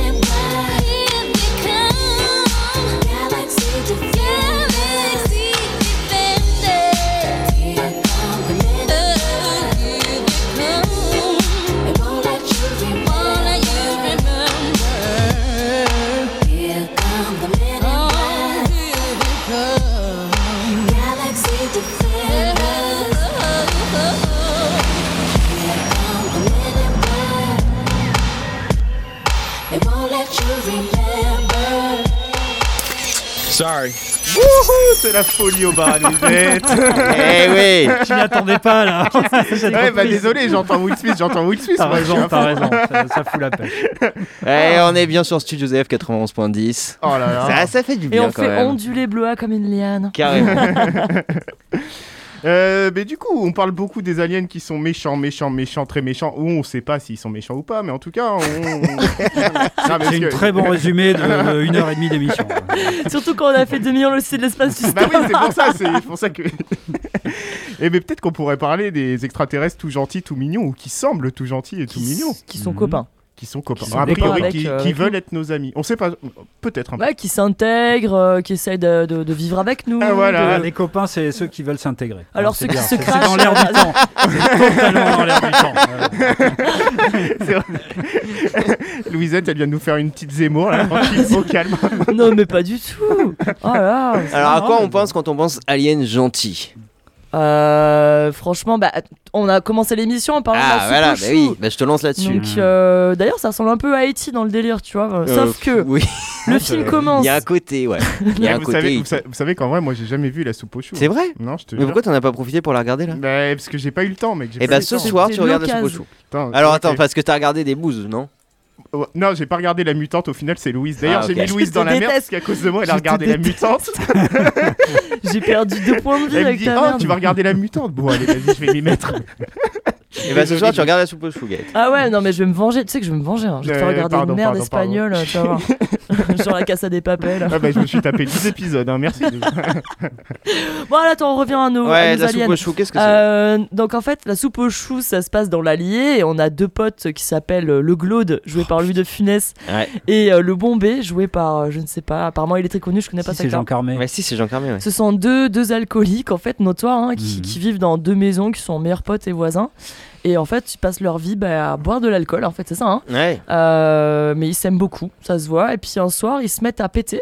Non, mais Euh. non, ils boivent- enfin, il y a une soupe au chou. Oui, ils font Euh, la voilà. soupe au chou, ça les fait péter, voilà. Voilà. Et, euh, Concours de paix évident. après la soupe au chou. Et ça appelle les extraterrestres, dont un euh, qui vient là, de la voilà. planète Oxo et qui s'appelle. euh, Qui s'appelle La Denrée. Qui s'appelle La Denrée, voilà, qui est joué, Joué par Jacques Villeray. Mm. À la base c'est un roman. hein. tu l'as lu Alors oui, je l'ai lu en partie, j'ai pas terminé. Non, pas vrai. Mais je voulais voir, bah, si bien sûr. Euh, je voulais voir donc à la mesure. En fait, le, le film est vraiment très proche. Il y a, il y a des différences ouais locales, mais le film est très très proche. Mm. euh, Il fait. euh, oui, parce que on fera un concours de ça après. Restez, restez avec nous, on fera un concours de dindon. Moi, je suis Euh, incapable Faut le tenir, le secret c'est de le tenir et boire beaucoup d'eau. Dans, dans le roman de René Fallet, il, y a, euh, il est dit que euh, la, denrée fait un bruit euh, qui, qui ressemble au, au dindon ou un truc Ouais. comme Ah, ça, c'est une très bonne adaptation. Ah, c'est une très bonne. Mais même les dialogues, hein, il y a des dialogues. Ah ouais, euh, Il y, a- il y a deux trois quand même sorties racistes dans le roman qui sont qui, qui, je crois ne se parce que j'ai pas revu non plus. Escouchou mais qui je crois ne se retrouvent pas dans le film mais quand même globalement oui c'est les mêmes étapes alors il y a quelques différences je crois que la femme de, de le- du glaude, n'est pas ramenée directement par la denrée mais par des putain, copains de la denrée c'est- C'est incroyable, surtout que c'est à Eh, cette thématique-là. En fait, le, le- Là, les le- extraterrestres, ils sont genre. Qu'est-ce qu'ils font les extraterrestres dans ce film? En fait, lui, il vient lui rendre visite euh, presque, presque, non, plusieurs fois par, se- par, par semaine. L'extraterrestre. Et ouais, parce qu'il veut regoûter, il est Dès tombé amoureux de la soupe aux choux. Ah. Et euh, puis à chaque fois, il le regarde, il y a un ch'ti canon. Et en fait, il devient alcoolo lui aussi, tu Mm. vois. Donc, euh, Ah. Et en fait, il, Ah il, il- il lis- il tisse une relation avec, euh, avec euh, Louis de Funès, le glaude. Mais ils ont des, pou- enfin, des pouvoirs, euh, ils font des trucs un peu. euh, les Euh, extraterrestres, bah ils oui. ont juste notre gueule. Oui. et puis, Bah, euh, il, il ramène sa meuf, il mais ramène avec 40 la, ans. de la moins. femme de, de, de la, du glaude qui est morte donc il a le pouvoir de ressusciter les morts Ouais. Ah. ce qui est quand même pas mal. pas dégueulasse pas. Il a pas un doigt qui clignote. euh, il peut ressusciter les morts. Et du coup, il ramène à, au glaude, donc à, à De Funès. C'est les euh, vrais profanateurs de sépulture, ils sont là en fait. Mm. C'est Ouais, ça. c'est ça. Et, euh, et ça se passe mal pour, euh, pour De Funès. Bah oui, parce que t'as un écart d'âge assez ouf. hein, C'est- euh, non, mais Louis de Funès meurt Elle est morte il y a ans 40 après ans, le la meuf. film, hein, il est déjà très vieux dans Ouais, ce Ouais, film. ouais, c'est un de ces derniers. C'est l'acmé. Et le premier truc qu'elle fait, sa nana, c'est elle se casse en scooter et puis elle va se taper tout le village. Voilà. Oh Voilà, ouais, c'est hyper triste. Elle Oh lui prend tout son argent et. c'est un drame en fait. La Et en fait Ah c'est ouais, un drame social. c'est- une histoire de deux inadaptés alcoolos. À un moment Hmm. t'en as un qui veut se pendre et euh, parce qu'il devient à moitié fou parce qu'ils essayent Mais il y a d'arrêter pas un qui l'alcool. euh, dans le truc? Comment? Il y a pas un qui meurt Ah non, Ah, je- non, non. je- Et puis bon, bah, le, le film se. Est-ce que je dis la fin? J'ai le droit de Ah spoiler. oui, euh, la t'as le droit de spoiler Oui, ça à oui, c'est un 40 film, ans. Oui, voilà. Donc, finalement, en fait, 40, c'est- oui. c'est- Oui. ces deux potes euh, finissent par, euh, si vous voulez, il y a le maire du village qui décide, qui décide de lancer l'expansionnisme économique et de vendre les terrains qui sont tout autour de leur Oui, maison. c'est ça, c'est que c'est quand même un truc sur la ruralité. Oui. Hmm. Parce qu'il y a tout, tout, en fait, toute la description de la ruralité des, des personnes âgées dans les petits villages, etc., et qui vont se faire expulser pour, euh, pour euh, redynamiser. et Donc, euh, euh, donc il y a ça. Et puis il y a après, quand sa femme revient, euh, c'est aussi la modernité euh, d'une Mm, d'une ouais, jeune femme qui n'a pas envie d'être, euh, bah, d'être, euh, comment dire, au service d'un petit vieux qui, Mm. qui voilà. ouais. Euh, donc il y a tout ça. Puis il y a- il y, a quelques passages. Alors je sais plus si c'est dans le roman. Je crois que c'est dans le roman parce que quand même voilà. euh, où, il, lui- où il dit à l'extraterrestre, euh, ça, ça te dérange que ce soit un homme qui soit en train de faire la cuisine parce que sa femme elle est morte donc c'est un homme qui fait la cuisine. Donc il y a un truc comme ça quand même de, de on change de monde. On passe d'une ruralité vraiment euh, avec une certaine avec des coutumes où la ruralité était vivante et là il n'y a plus rien dans le village. le Très la précisément il n'y a plus rien. J'avais pas vu ville, tout hein. ça hein, quand, quand je l'ai vu Mom. Je suis content de Ouais. votre analyse. Bah, tu vois, Mais y a- surtout qu'à un moment, choses, hein. le maire lui dit Ah ouais, vous voulez pas vendre votre terrain? Ben les gens ils vont vous jeter, des cacahuètes. Le plan suivant, il y a un grillage et il lui ouais. jette des cacahuètes comme si c'était des animaux. Donc en fait, même eux, c'est des extraterrestres euh, dans leur village, dans Ouais. leur ville. C'est vraiment un truc, oui, sur la fin d'un monde et le début, Mmh. le Ouais. début d'autre chose, avec un petit regret d'une nostalgie en fait d'une France d'alcooliques et de et de, de pétomanes. Voilà. Tranquille chez soi à la campagne. Voilà. Ça, j'adore quand t'as le, t'as le, t'as le bombé qui regarde les étoiles, il fait c'est quand même bien foutu les étoiles quoi. ils sont, mais ouais, je les trouve hyper touchants en fait. Ah, mais ils sont très touchants. Hyper ils, essayent de faire du bien concrètement les extraterrestres ou alors ils s'y Oui. prennent mal et ils font que des choses. euh, Bah, il est parce Ah non, très ils humain en ils sont fait. copains, ce- quoi. Ouais. Ah ok. Mm. Ça, au début, il tu vois, et ensuite il commence à apprendre. Ouais. Et en fait, en ramenant euh, ce qu'il sait de la Terre, il a une espèce de promotion Mm. professionnelle, donc il change de costume et tout. Donc, euh, Oui, après les verts. euh, Au Ouais. début, les jeunes Ah, après les verts. Bah, tu je les- préfère le ah, premier, tu les tu suis vois. aller sur- tu les suis sur leur planète aussi. Mm, Non, Non, Ah tu oui, vois Juste les effets aussi. Ah, Ouais. oui, Non, mais c'est déjà pas mal niveau effets spéciaux. euh, Mm. Et à la fin, bah, les deux, euh, le Bombay et le Glaude, euh, décident de partir sur Oxo avec. Bah oui, parce Avec la denrée. ils font plus partie de ce monde-là. quoi. Exactement. Ouais, en fait, ouais. euh, le- leur Mm. monde est terminé. Et le- en fait, le, le retour de, de la femme de, de Louis de Funès, on va dire, Mm. euh, c'est le signe en fait que, que ça y est, ils ont plus Ouais, rien ouais, à attendre. ouais, ouais. Ils s'accrochaient en fait à un à truc qui n'existait chose, déjà ouais. plus. Mm. Et là, c'est le signe que c'est fini. Donc, au lieu de, de mourir dans leur village, eh ben, ils partent dans les étoiles. La le profondeur coup- sociale de la. Bah alors pour le coup, c'est- un bon film. Non, mais Mm. pour le coup, ce que vous racontez, c'est complètement ouf parce que j'ai l'impression qu'en fait, rencontre du troisième type, ça, rencontre, euh, ça, ça raconte pas loin la, la- la même chose, quoi. De Steven Spielberg, on a un espèce Oui. euh, d'inertie Non, mais oui, oui. de, de personnes qui Oui, ont du oui, mal oui, à communiquer avec les autres, qui est un Ouais, peu en décalage avec les autres et qui Mm. finit, bon, Ouais. spoil, tu vois, par se barrer Par avec, se barrer euh, avec, les avec les extraterrestres, aussi. donc, euh. Bah alors, euh, de mer. Non, mais genre. c'est- J'ai c'est- réussi il y à a quand faire même une un- passerelle entre la Non, soupe mais au chou et complètement, Spielberg. complètement. Alors, il y a- Joli. Il y a, peut-être pas la fin dans le monde, etc., mais de quelqu'un qui n'est pas adapté à ce monde-là. Ouais, et absolument. qui est obligé Oui. et qui, et qui s'en va, quoi, qui Ah a ouais, pas qui d'autre. part, euh, qui, euh, qui, qui n'est plus adapté à sa famille, à son, son petit côté pavillonnaire, etc., euh, qui, est, ah, qui est presque trop euh, original Mm. pour, euh, pour Ouais, un ouais. monde qui est uniforme. Tu vois, Oui, puisqu'il tout à vit fait. dans une banlieue pavillonnaire ultra uniforme, avec la femme euh, blonde, jolie, machin, les deux enfants, le truc, enfin, il a tout comme, euh, comme il faut. Quoi. ouais, ouais. Et lui devient trop original pour ça. Ouais. Et euh, alors par contre, là aussi, dans la grande trilogie de Spielberg euh, sur les extraterrestres, là aussi, on parle que de rapport au père. Et donc Ouais. là, on est dans le premier film de Spielberg sur, la- sur les extraterrestres, où le père part. Ouais. Et euh, donc Spielberg, lui, c'est un enfant qui a été très euh, meurtri par le divorce de ses parents et par le fait que le- son père soit parti. C'est ce qui a, ce qui a développé un peu euh, euh, son côté euh, solitaire, euh, rêveur, enfin un peu à part des autres, etc. Et là, il règle un peu ses comptes déjà dans, dans ce premier film où il y a une scène où euh, l'enfant engueule le père carrément parce que le Mm. père il est devenu, euh, bah, il, est- il y a un ailleurs quoi, il est déjà ailleurs quoi le père et, et l'enfant arrête pas de lui, lui dire voilà t'es plus là, t'es t'es en C'est plein c'est quelle Nichard, année etc. euh, 78 ou Mm. 79. Donc je sais c'est plus. juste avant, ouais, c'est c'est, retour dans la société consumériste, euh, les années Reagan, tout ça. Bah, en tout cas, tu ouais. Vois qu'il y, a ce- il y a ce truc de la classe moyenne américaine et de ce gars qui veut pas rentrer, qui, Ouais. qui, est, qui est pas en tout cas adapté à ce Mm. moule de, Ouais. de conformisme et tout ça, et qui est toujours à côté de la plaque. La première scène, c'est une scène assez bizarre où il construit une maquette, tout ça, et il a Ouais. une espèce de Ouais. façon de communiquer avec ses enfants qui est hyper bizarre. Tu vois, t'es Oui, là, tu dis non, mais normalement, tu communiques Oui, pas pour comme ça avec régler, pour régler quoi, le problème de maths, là, Ouais, il- balance le train, genre dépêche-toi, il, y a des centaines de nul, en fait. Parce que dans un film normal, justement, quand un père fait ça, Ouais. le môme il comprend. Ah ouais, merci papa, Ouais. tu vois, tu m'as appris avec le train et tout. Ouais, ouais. Mais là, non, il est nul. Non, c'est il comprend rien. Et, et c'est- ça montre que déjà avant que les extraterrestres arrivent, il a déjà ce problème de communication avec ses enfants. Il y a quelque chose qui c'est ne comme fonctionne Tom pas. Cruise en fait. Spielberg a récupéré ce, pattern-là. Mais euh, c'est c'est même pas qu'il a récupéré ce pattern, c'est qu'en fait il fait évoluer ce pattern euh, de Mm. film en film. Mm. Donc là, le premier film sur les extraterrestres, c'est le père qui s'en va. Et donc l'enfant qui lui en veut, etc. Euh, quand on va parler d'E.T., je vous dirai ce que c'est. euh, c'est- voilà, teaser.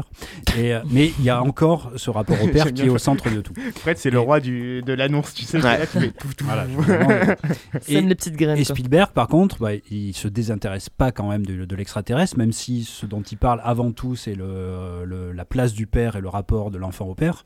Mais là, par exemple, les extraterrestres de rencontre du troisième type, il va en faire des, euh, ben, là aussi des êtres euh, de cinéma euh, total, quoi, parce que Mm. euh, ils n'apparaissent qu'à partir de son et de lumière, quoi. Oui, ce Et- que j'allais dire, leur Mm. façon de communiquer, en fait, ça se fait avec euh, de la musique. Un synthé Et New des Wave lumières. quoi. Et, et des lumières, Ouais, ouais, ouais. ouais, c'est vrai Donc que c'est le cinéma. Ouais, ouais. Et avant qu'ils apparaissent, donc on les voit jamais, sauf vraiment à la toute fin, quoi, les extraterrestres. Donc on voit que leurs effets. Et, et leurs effets, c'est du son, de la lumière, et puis du coup, un émerveillement, ou alors euh, quelque chose de repoussoir, mais ça parle aussi de cinéma, quoi, en Mm. fait. Et c'est des êtres de cinéma, dans la manière dont ils surgissent. Et, alors, et en plus, euh, c'est ce que j'ai vu là, dans, les, dans ces trois films de Spielberg. Euh, Spielberg, c'est un cinéaste du surgissement. Euh, C'est-à-dire qu'il va vraiment euh, faire en sorte que en- les éléments qui surgissent à l'écran vont vous marquer d'une certaine manière. Donc c'est plus que juste apparaître à l'écran, c'est vraiment surgir. Mm. quoi. Il a vraiment ce truc-là. Et là, les extraterrestres, enfin les, les vaisseaux ou euh, les effets de ces vaisseaux dans le, dans le film, ça surgit d'un coup. On les entend, on les voit, il y a les lumières, euh, il y a Ah, tout le... ils, ils fonctionnent hyper bien ces vaisseaux. Enfin, c'est- Ouais. ils sont que tous les parce qu'il y a plein de types de vaisseaux. Mhm. On comprend pas euh, pourquoi, à quoi ça sert. Genre, Ouais, même, la, ouais. même la petite lumière rouge à la fin, euh, Mhm. c'est une hyper bonne idée, même si on a on Ouais, peut pas lui donner de sens.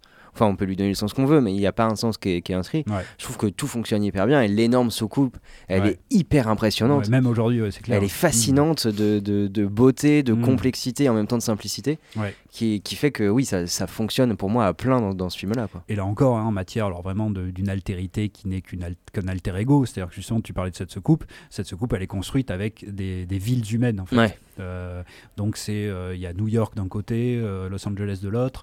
Donc c'est comme des maquettes de villes humaines et les extraterrestres quand on les voit à la fin, même s'il y a un halo de lumière, etc. Mm. Mais c'est des bipèdes. Ouais, bah ils oui. ont des yeux, des bras, machin. Enfin, ils sont vraiment très très proches de nous et on arrive à communiquer par les mêmes canaux Mm. que Spielberg communique avec nous, c'est-à-dire du son et de la lumière. Donc bon, voilà, tout est tout est là et c'est encore une fois génial, quoi. Et je me demande dans quelle mesure Spielberg, en fait, encore une fois, il parle pas de, de lui-même. On le dit souvent, c'est Ah bah, quelqu'un qui, quelqu'un qui, qui a du mal à communiquer, Mm. qui est pas très fort en interview. Tu vois, Ouais, quand ouais, tu lui demandes de raconter ses films, tout ça, c'est c'est vraiment pas ouf, le gars.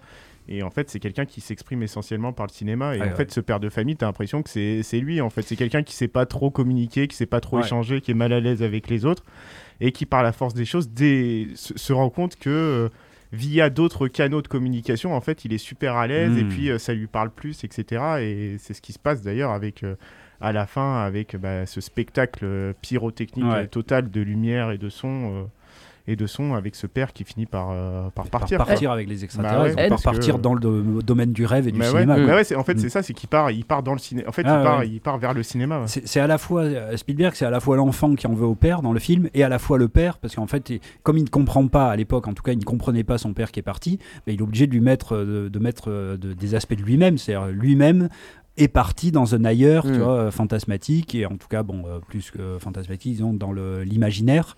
Et les extraterrestres, là encore, sont euh, une, une focalisation de l'imaginaire humain et de l'imaginaire de Spielberg ici. T'as- D'ailleurs, Spielberg apparaît dans Men in Black, tu sais, t'as un espèce de centre de contrôle où t'as deux extraterrestres qui cherchent euh, les extraterrestres. en Ouais. fait, euh. Et, ah oui, t'as- oui, on les- euh, et il y a tu vois Spielberg gens, et ouais. Lucas Mm. à Ah, un moment. pas. euh, Ouais. ouais. Ah ouais, ok. Ah oui, ils sont désignés comme étant des Étant des extraterrestres. Sur Terre. Comme Ouais. Michael Jackson, tout ça. Mm. Ouais. Mm. bah Mais là, par ouais. contre, il y a quand même un truc, c'est qu'on sait jamais, en fait, on connaît jamais les intentions des extraterrestres dans Rencontre du troisième type. On Oui, qu'on s'intéresse aux extraterrestres qui sont plutôt sympas, tout ça. En fait, on n'a pas la moindre. Alors, on sait ce qu'ils font pas de mal aux Ouais. humains. Bah après, ils ont À- la fin, encore que des gens. Ouais, ce que j'allais dire. Ouais, Ouais, c'est ce que enfin, j'allais ils, dire. ils ont fasciné des gens, quoi, qui, qui ont eu, en fait, euh, Ouais. tel que je le vois, c'est-à-dire qu'il y, en a qui, comme s'ils entendaient le message, quoi, tu vois, Mm. et qui veulent les Oui, rejoindre. Et donc là aussi, on est dans l'imaginaire, c'est-à-dire, c'est le, le petit enfant, c'est euh, le personnage euh, de Robert Louis Dreyfus. Ils, ils vont comme ça euh, dans le. Ça, oui. Après, il y a quand même des personnages où on ne sait strictement pas. Par exemple, les, les pilotes. Ouais, les oui, on- pilotes de. mais- oui, mais ils reviennent et ils reviennent Ouais. sans avoir été blessés ni rien et plutôt bien. Quoi. Ouais, mais ils sont. Ouais, mais bon, euh, tu vois, il y, a- il y a quoi? Il y a 20 ou 30 ans euh, de Ah passé. ouais Ah tu vois, ils passent à côté ouais. de leur vie, les gars, quand Ouais, même. ils, tu ils vois. les ont. hein, Fred, dans deux minutes, tu vas défendre euh, le kidnappeur de Nataka Chakampuch. Il va dire mais- Elle est revenue, etc., 30 ans après avec trois gosses, mais tout va bien. Dans la logique du film, ils sont présentés quand même comme étant Ouais, ouais. bénéfiques ou en tout cas euh, voilà. Et, et à la fin, donc les gens, euh, il y a des gens qui vont d'eux-mêmes euh, se- euh, les rejoindre, quoi, dont le, dont le héros euh, du, du film, le père, qui justement quitte ce rôle-là, qui, qui ne peut plus avoir, quoi. Ouais. Dans les points négatifs, moi que j'ai sur le film, c'est quand même le professeur, alors euh, qui est euh, qui est joué merde, j'ai un trou.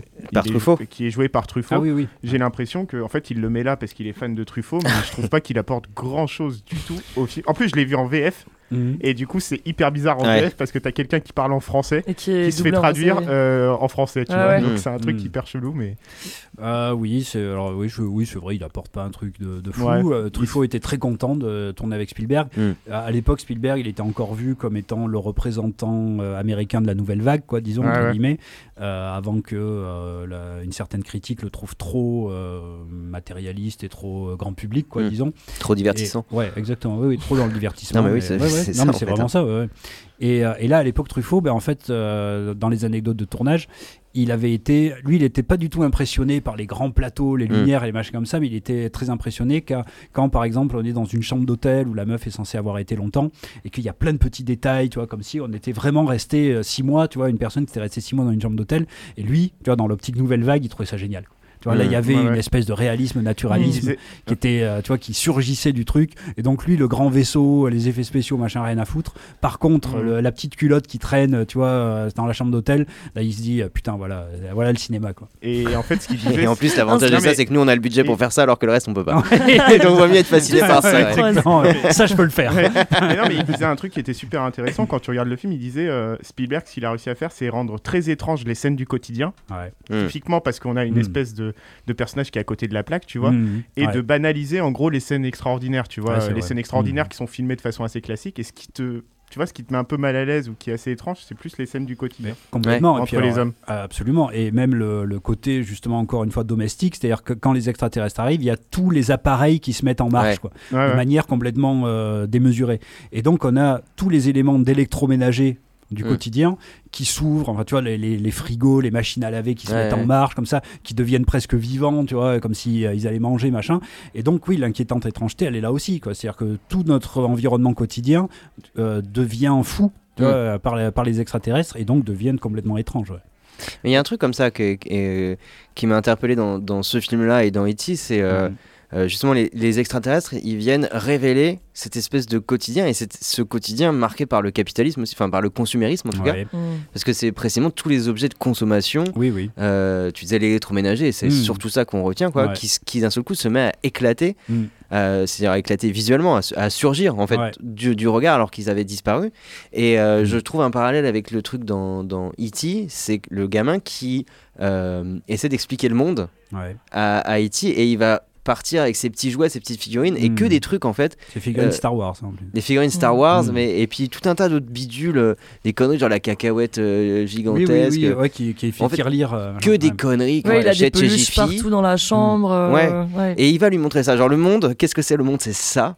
Et de la même manière que les extraterrestres dans, dans hum, Rencontre du troisième type, en fait, font éclater ce, ce Ouais. quotidien. Alors je sais, j'ai aucune euh, interprétation là-dessus. Je- n'irai pas jusqu'à dire que c'est une critique du capitalisme ou quelque chose Non, comme ça. Mais E.T., E.T., Mais il y a quelque chose Ouais, qui moi j'en fait. ai une, qui j'ai une, une théorie là-dessus. Euh, c'est que justement cet imaginaire, il arrive au petit Spielberg qui lui-même est un enfant euh, de la banlieue, Ouais. de, de cette banlieue-là, Ah oui. justement.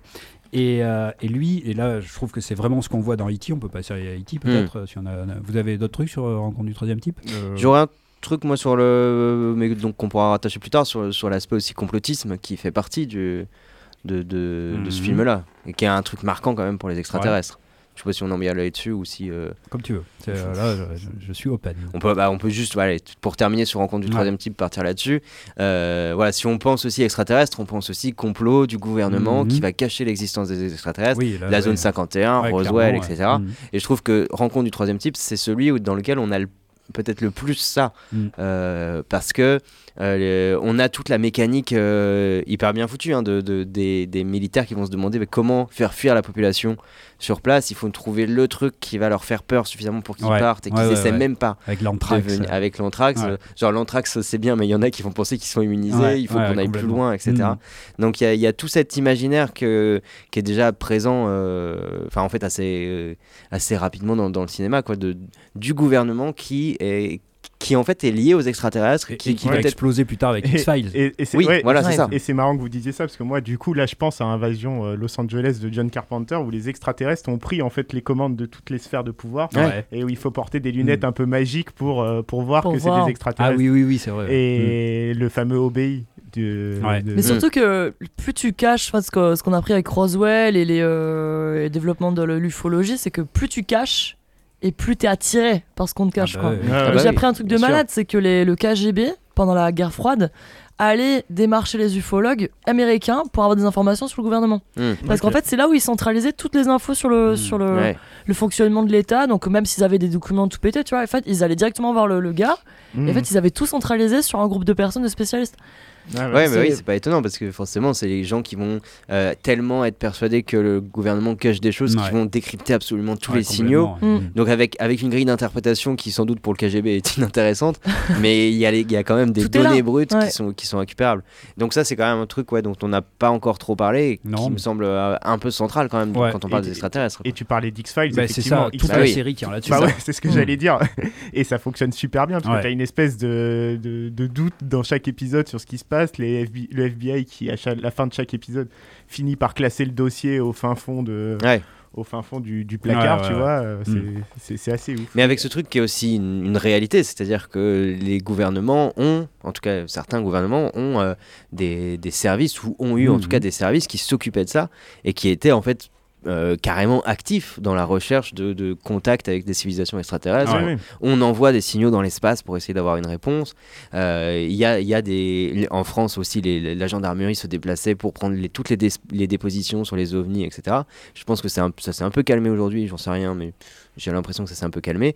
Ce qui fait qu'il y avait aussi ce truc de, à la fois euh, hyper complotiste de se dire, il nous cache des choses, Mm. et en même temps, bah, en fait, oui, il cachait des choses. Alors, pas une rencontre, sans doute pas une rencontre avec des extraterrestres, mais en tout cas, une volonté et une recherche euh, vraiment active de d'avoir ce contact. Ouais. Ouais, ouais. Mais d'ailleurs, je vous conseille La soucoupe et le perroquet, c'est une, une émission de striptease. Je sais pas si vous connaissez, c'est une vieille Ah émission. oui, alors tu nous mais- avais parlé de ça. Mais oui, j'aime oui. beaucoup striptease, mais, Mais je l'ai pas vu. la le soucoupe et le perroquet, c'est c'est un truc qui est, pour moi, c'est pile poil dans la pop culture. Attends, mais je crois qu'une personne sur deux a vu cette vidéo. Et ça se passe, je crois, Mm. pas loin d'Angoulême. C'est c'est, euh, c'est une mère et son fils. Et euh, c'est bon, c'est des vendeurs de poireaux. Bah, tu vois, c'est une classe sociale très, très, euh, très peu favorisée. Euh, et lui, en fait, s'occupe de construire une soucoupe. Ouais. Et il t'explique, voilà, je fait une que- Je crois soucoupe. que je l'ai vu. Et c'est, je vous le conseille vraiment et à tous, tous les gens qui nous Hmm. écoutent, euh, tous les clients du bar. Euh, parce qu'on est, on est. Fourrant de cuir. En fait, il y a un lien entre l'ufologie, tu vois, et euh, les, les connaissances ésotériques, tu vois, Ouais. parce qu'on voit que c'est, c'est, limite ésotérique, tu vois, dans cette petite famille. euh, et puis ils y croient dur comme fer, tu vois. À un moment, un- ils sont en train d'écouter la radio, bon, c'est, dans les années 80, je crois. Mm. Et puis ils regardent. Ils regardent, euh, ils se regardent vraiment avec beaucoup de complicité, la maman et le fils. Et ils se disent, mais nous, on sait en fait, on sait la vérité. il t'explique tout son voyage quand il aura construit sa soucoupe et tout. Enfin, et ça, c'est ancré, c'est le réel, quoi. C'est, des gens qui croient qu'on Ouais, ouais, ouais. peut voyager euh, dans l'espace-temps pour, pour aller euh, voir les, les ovnis, quoi. Ouais, ouais. Ouais. Mais ça, Ouais. marche, Voilà. ça, ça marche toujours super bien ces, euh, ces intrigues où euh, on découvre un complot. En fait, Bah oui. tu vois, on te met, Ah bah on te oui. met à la place d'un personnage qui, euh, qui, qui, va qui va découvrir le complot. Et Une petite série B que je recommence, de, je crois que c'est The, The Arrival. C'est avec, euh, c'est réalisé par le gars qui a fait les Chroniques de Riddick. C'est une petite série B des années 90 qui est vraiment, qui est vraiment cool d'ailleurs. Si, si les gens The- ont envie d'aller voir. The Arrival? Ouais, The Arrival. Avec ouais, The- l'accent espagnol. C'est un, accent, c'est un accent oxien, ça je crois. Euh, les enfants, il nous reste pas beaucoup de temps il y a quand même Ouais, deux, trois bah, trucs dont on voudrait parler. Bah Il faut alors, qu'on revienne sur E.T. et sur Premier Contact, peut-être Ouais. au moins. Alors, Ouais. en, en deux mots, E.T., là, bah, alors, euh, du coup, ce que. euh, Trop tard, c'est bon. Très tard. Ouais. Ah, ce que je voulais dire là sur le euh, bah, sur ces objets du Ouais, quotidien, les objets, etc. ouais. Euh, E.T. euh, donc c'est vraiment alors pour moi le film le plus pur hein, de, de Spielberg euh, tant au niveau narratif que dans ce que- ce qu'il veut raconter. Et là il se raconte vraiment Spielberg, c'est-à-dire que il montre que enfant quand il était justement un enfant un peu solitaire, le père est parti. hein. donc dans Mm. E.T., Ouais. le rapport au père, le père il est déjà parti. Il y a euh, une très belle scène à table où euh, justement le, le petit il dit qu'il est parti avec une femme euh, au Mexique et ça fait pleurer sa mère. qui, En plus, il, bah, il détestait le Mexique en plus. Putain, voilà. Ah ouais, non, mais il y a- Ah, c'était Salma Hayek, non et euh, il y a- ouais, y, y vraiment tout ça. Et le petit, justement, est très marqué par le départ du père. hein, Ouais. Et justement, toute, le, toute l'histoire d'E.T., ça va être ça. hein, ça va être accepter le départ de quelqu'un qui nous est cher. quoi. Et. euh, il récupère E.T. oui, mais, Eh. mais oui, mais justement, à la fin, il accepte que E.T. parte. Euh, tu vois, comme il n'avait pas accepté le départ de son père, là, il retrouve E.T., qui effectivement va être un substitut, euh, en tout cas pour, euh, tu vois, son... euh, Ils sont fusionnels en fait. Hein, deux, exactement, ouais. complètement Ouais. fusionnel et tout. Et à la fin, il va accepter qu'il parte. Quoi. Mm. Et euh, tu vois, il va lui donner Ouais. sa bénédiction, entre guillemets. Donc, il va accepter que son père, que quelqu'un qu'il aime énormément, parte. Euh, donc, le, le- le niveau symbolique, il est là, quoi, dans le rapport au père. Mais le, le truc, c'est que dès le début dans E.T., euh, il y a cette scène d'ouverture qui est absolument incroyable, là, de 10 minutes, euh, sans aucune parole, Mm. où euh, on comprend tout, où là, vraiment, Spielberg, il nous dit, ben, regardez ce film, et d'un point de vue cinématographique, regardez euh, ce que je vous montre, écoutez euh, la musique, etc. Et on comprend, on est du côté de l'extraterrestre, euh, le surgissement, justement, qui arrive, c'est Ouais. les, les humains qui arrivent avec les phares et tout, bon, bref. Et E.T., quand il voit la banlieue, il voit les lumières de la banlieue, il fait, oh, tu vois, il est émerveillé Mm. par ça. Mm. Et en fait, ce que nous raconte le... Oui, je l'ai bien fait. La cla- Ouais, très bonne imitation mais Il d'E.T. fait toutes les imitations d'extraterrestres Ouais, moi, Fred, je- aujourd'hui. Ah, moi, je suis pas hein, en ce moment. Il faut savoir aussi pour les, pour les auditeurs qu'il est déguisé comme quand E.T. se déguise en petite fille malaisante. Oui, ben, j'ai besoin d'argent supplémentaire. Je fais bruiteur et, et animateur. Et, le- et le- et en fait, donc, euh, ça montre comment est-ce que justement un petit enfant seul va euh, euh, réémerveiller la, la banlieue, va euh, la, la rendre magique. Mm. Par son imagination. Parce que E.T., en fait, c'est l'ami imaginaire que, avait- que- Oui. qu'avait, euh, que pouvait avoir Spielberg. Sauf que là, et- et le pitch d'E.T., c'est presque et si l'ami imaginaire qu'on avait était réel, tu vois Hmm. Et parce qu'au début, personne ne le croit, etc. Donc lui, il, se, r- il, il va. euh, et même pire que ça, c'est qu'en fait, on se rend bien compte que ça, ça fonctionne parfaitement ton truc, parce qu'on sent bien que cette opposition du monde adulte vis-à-vis euh, vis-à-vis d'E.T., qui va essayer de le, de le mettre en laboratoire, qui va essayer de l'enfermer, Oui, ou qui même- va essayer de le retirer absolument Ouais. des enfants, et qui veut euh, symboliquement que l'enfant se sépare Absolument. de, de cet ami Ouais, imaginaire pour devenir euh, un Ouais. adulte. Mais surtout Ou- que les- même- Les adultes, ils veulent couper ce sentiment de pureté en fait. Ouais, ouais, c'est ouais. très Oui, oui, symbolique, hein, c'est le- le- l'âge adulte qui, te, qui Et- coupe tout avec Ah, complètement. Et, et juste pour aller dans ce sens, euh, la, la mère aussi qui ne voit pas E.T. alors qu'il est dans le salon en fait. Oui, oui, oui. Elle voit pas le truc. il est, alors il est toujours caché. derrière Mais à elle, on va pouvoir lui dire. Alors là aussi. Oui, mais ça va prendre beaucoup de temps. Ouais. Et pendant longtemps, en fait, elle va pas se rendre Elle compte de la même présence même, compte, alors que les enfants Ouais, savent que les enfants, euh, voilà. Et, euh, et là aussi, pendant les deux tiers du film, on ne voit aucun adulte. On ne voit que la mère. Alors ça, en termes de Ça, mise en scène, je trouve ça ouf parce que la caméra, elle est vraiment à hauteur d'enfant. Tous les adultes, tous, ont- alors il y en a plein euh, qu'on- on- dont on voit même pas le visage. Mhm. Et c'est et garder ce- cette constance dans la mise en scène de Ouais. filmer à hauteur d'enfant, Mm. c'est absolument. Et aussi parce que ça traduit une réalité économique, l'absence de la maman, parce qu'elle doit. bah, c'est une famille mono- monoparentale, Mhm. donc elle est obligée de taffer. Oui, oui, et- elle taffe. Mais, donc mais les elle- enfants se retrouvent tout seuls à Mais la maison, elle, est, seuls. elle est transparente hein, dans une grande, par- grande partie du film. Elle est, elle est pas là, la mère. Elle est là sans Mm. être là, tu vois. oui, mais Elle euh, se remet même pas elle a du un choc. rôle. euh, ben voilà, ouais. Ouais, elle, c'est- elle se remet pas du truc. Elle a plus euh, sa place dans le monde adulte parce qu'elle est plus avec le père. Donc Ouais. elle est à hauteur des enfants. C'est la seule dont on va voir le visage. Tous les autres, soit ils sont coupés, soit ils sont dans l'ombre. Donc on voit Ouais, pas ouais. les autres adultes. C'est, il utilise même des métonymies, c'est-à-dire pour euh, le, le grand méchant, il utilise un trousseau clés, voilà, pour, pour qu'on le reconnaisse. Et après, aux deux tiers du film, quand justement E.T. arrive dans le monde des adultes, là on va voir le, visage du, euh, du, du personnage. Bon, bref. Et, euh, et donc, en fait, ce réémerveillement du, euh, de la banlieue pavillonnaire classique, et même plus que classique, hein, c'est vraiment la norme, quoi, tu vois, tout est normé là-dedans. Mais Spielberg, il, il te dit quelle enfance il a passé. Il a passé une enfance où lui, justement, il va se s'émerveiller des objets qui sont autour de lui, Hmm. s'émerveiller de la cacahuète géante dans laquelle on met de- des sous, s'émerveiller de, euh, du placard où euh, du placard où il y a les, les jouets, Ouais. les monstres, etc. E.T. il va être caché là. Euh, et puis lui, il avait un, ami imaginaire. Mais il te dit dans ce film, voilà. Et si mon ami imaginaire, il était vrai? Et en fait, c'est le réémerveillement du quotidien. Hmm. Et c'est ça, en fait, à mon avis, qu'il y a dans Rencontre du troisième type, c'est Ouais. que quand les extraterrestres arrivent, ça réémerveille, alors d'un point de vue un peu effrayant peut-être, mais comme un enfant pourrait être effrayé par une machine à laver qui tourne, tu vois, comme ça, ça Ça fait réémerveille. peur, et ça fait peur. Oui, Ouais. Ça Quand tu réémerveille. oublies d'enlever les vis, ça Arrête fait très tes peur. conneries. Ouais, ça réémerveille le, euh, les- le quotidien et le quotidien ultra normé de la banlieue. Ouais, là aussi, c'est je- pas pour rien, je, euh, je finis là-dessus, c'est pas pour rien si les, les autres enfants, dès le début, ils jouent à Donjons et Dragons. Ils Mm. jouent Oui, vrai. justement à ce qui va être de l'imaginaire. Dans, dans une table de cuisine. Parce que euh, donc dans Stranger Things, ils ont repris ce truc-là. ouais, ouais. Mm. Mais le premier truc, c'est dans E.T. Et C'est un pari gagné d'ailleurs, de- d'avoir fait cette série. euh, Ouais, mais alors ça, ça a moins de sens, tu vois, parce que là, dans E.T., ça a du sens. C'est-à-dire que Spielberg, il te dit voilà comment on réémerveille le, le quotidien, un quotidien ultra normé. On lui donne de la magie grâce à l'imagination. Eh, mais Et- quelque part, juste, pardon, c'est c'est peut-être une digression, mais est-ce qu'il n'y a pas la même chose dans Stranger Things Oui, oui, oui, c'est la même sans idée, être hein. une, une, un- une- enfin avec un émerveillement qui est qui est terrorisant en fait Oui. pour les enfants. Oui, mais absolument. Peut-être avec une un décalage d'époque où Non, non, mais- dans les années 80 cette chose-là est plutôt un émerveillement. Ouais. Peut-être que dans les années d'aujourd'hui, le quotidien est plutôt effrayant plus C'est un mélange de plusieurs choses. Un signe, c'est donc le fait que effectivement ça soit effrayant, mais totalement, hein, c'est ça. Mm. Je veux dire, il y a une cohérence là dans E.T., tu vois, qui est parfaite. Oui, oui. C'est-à-dire que là, on te raconte, on te- le, le gars te dit, voilà, voilà ma vie d'enfant, quoi, tu vois. Mm. Euh, j'ai- euh, le père est, est parti, j'étais tout seul, Mm. euh, j'ai mis en marche mon imaginaire, et mon imaginaire, il s'est mis en branle dans, euh, dans un quotidien ultra normé, quoi, tu vois, du, du truc. Donc euh, voilà, bah, c'était ma, il ma est- théorie. Il éduque l'enfant aussi parce que je sais pas qui Oui, parlait oui, de matérialité. À un moment, lui, euh, il est dans la chambre où il y a tout un tas d'objets avec lesquels il joue. Et E.T. euh, refait la, la galaxie en fait Ouais. avec, euh, Mhm. avec ses objets Oui. du quotidien. Ouais, et Avec la, la encore une à fois, modeler, là, on- oui. Mhm. Encore une fois, on revient à ce que ce qu'on disait tout à l'heure sur la scène finale de Men in Black en fait. euh, et en fait, il lui apprend, il lui redonne sa place en fait dans le monde. euh. Enfin, à Elliot, c'est ça son Ouais, ouais, c'est ça. Ouais. Ouais, complètement.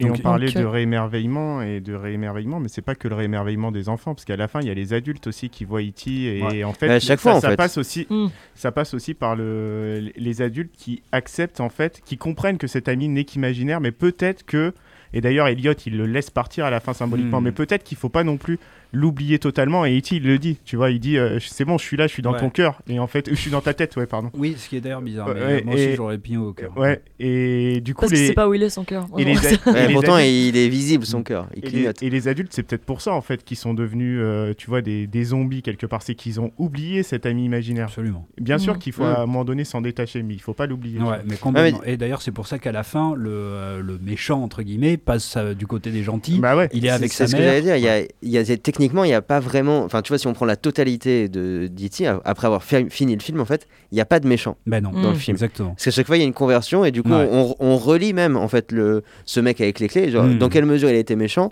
On ne sait pas trop quelle était Non, son, et, sa euh, volonté, quelle était Il y son avait but. une recherche, effectivement, Ouais, il a dû voir qu'il y avait un truc chelou. Mais c'est vrai euh, qu'au au tout début, les, les êtres humains, dans la, dans la scène euh, d'introduction, là, les êtres humains, on, on est, comme on est du point de vue de la créature, Ouais, on a l'impression ouais. qu'ils qu'ils sont en chasse. Exactement, c'est des Mais- chasseurs. Mais quand tu as terminé le film, tu te demandes même en fait s'ils étaient pas en quête plus Oui. qu'en plus Ah, qu'en chasse. Complètement. C'est assez Ouais, fascinant d'avoir un film comme ça où il y a, en fait pas d'antagoniste, euh, enfin pas de méchant. ouais. Mm. Euh, sur un film d'aventure, je trouve que c'est quand même assez. euh, Ce, ce film, euh, c'est pas pour rien qu'il a eu autant de succès, c'est une merveille. Ouais, ouais, mais ouais, vraiment au niveau clairement. narratif et puis de réalisation, là, je vous dis tous ces trucs d'adultes, de machin, enfin tout marche à merveille. Moi, c'est je- dans la structure, tout est. Enfin moi je suis, je l'ai- il y avait longtemps que je l'avais pas revu, je l'ai revu pour l'émission, j'étais bouche bée. Et même le design, hein, le design de E.T. euh, Alors, non, alors le design, on pourra en reparler. Ouais. Là, par contre, là, il y a, c'est italien, c'est italien, c'est. Moi, je lui en veux parce que euh, ça serait une des grilles explicatives qui fait que le The Thing de Carpenter c'est complètement viandé. Tu vois, les, les gens étaient habitués à cet extraterrestre, enfin, Ouais, s'étaient ouais. accommodés de cette figure de l'extraterrestre tout Mhm. mignon, tout ça. Et euh, The Thing, donc le, Carp- le Carpenter un peu ultime, c'est cassé la gueule parce que les gens ils n'étaient pas prêts à voir un Ah, extraterrestre. Ça pouvait pas être aussi grand public. Hein, The. Thing, euh, ouais. Non, mais Ouais, ça pas complètement, non, mais ça, complètement de viandé, 5 le- ans. le film. Et Ah, les ouais. explications, c'est cette concurrence avec le E.T. de Spielberg. Et ouais, mais là, alors même si The Thing effectivement est formidable, là, oui. enfin, je veux dire là, le, le E.T. c'est incroyable. Ouais.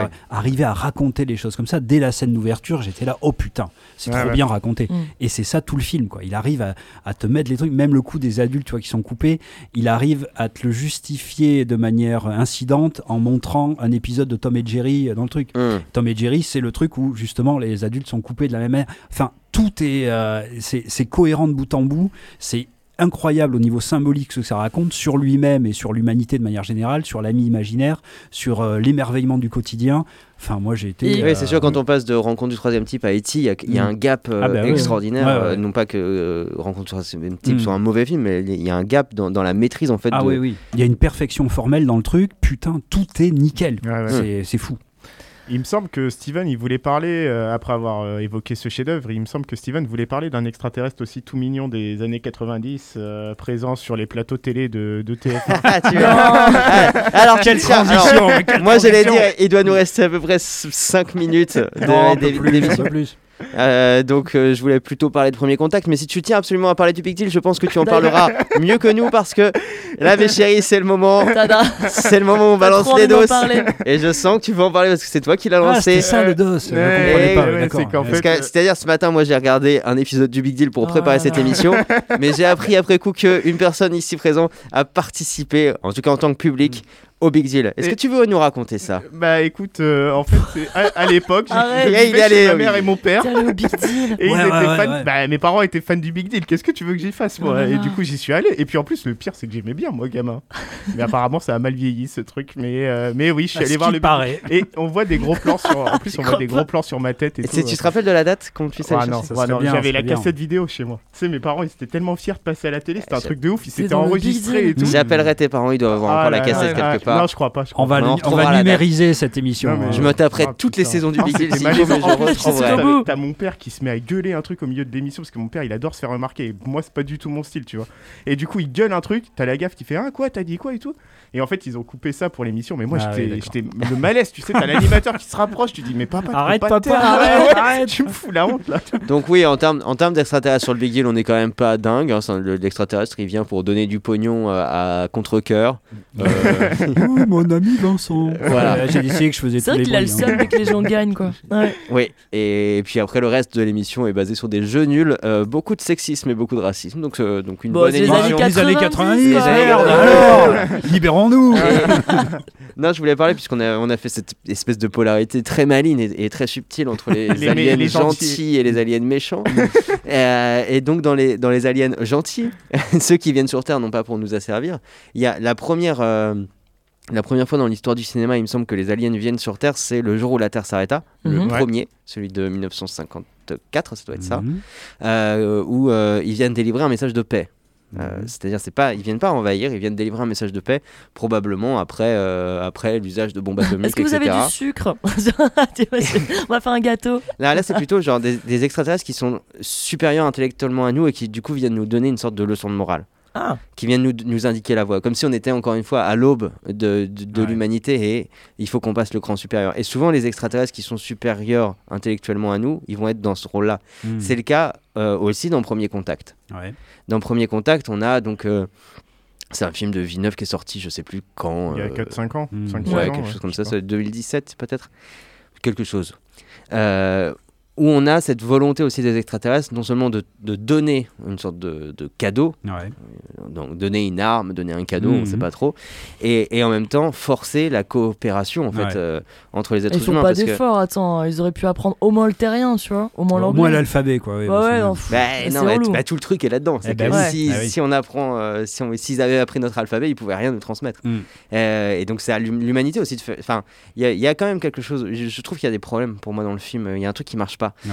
Mais euh, mais il y a quand même des, des idées qui sont extraordinaires. hein, cette, euh, Mm. même visuellement, cette, cette écriture. Oui, elle est- Bah, oui, c'est oui, voilà. le premier Ouais, qui moi, parle vraiment de langage en fait, Mm. de, le, de, Ouais, ouais. de linguistique pure en fait. Euh, Ouais, Comment est-ce qu'on fait pour ça, il y a- communiquer Il y a, avec la euh, linguistique et puis il y a cette espèce, cette espèce d'effort qui fait que euh, euh, il faut que les êtres humains fassent effort déjà pour euh, utiliser leur cerveau correctement, pour Mhm. comprendre les, pour comprendre l'autre en fait, pour Ouais. précisément la comprendre l'altérité et en même temps se réunir.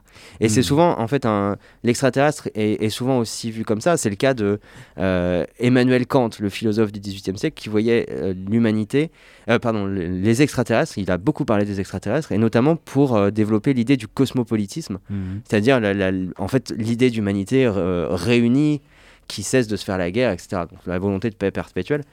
Et euh, en gros, l'idée de Kant, c'est il faudrait qu'il y ait un- il nous faudrait une altérité radicale pour qu'on on puisse se rendre compte, en gros, de, Ah oui. de- de tout le commun qu'on a.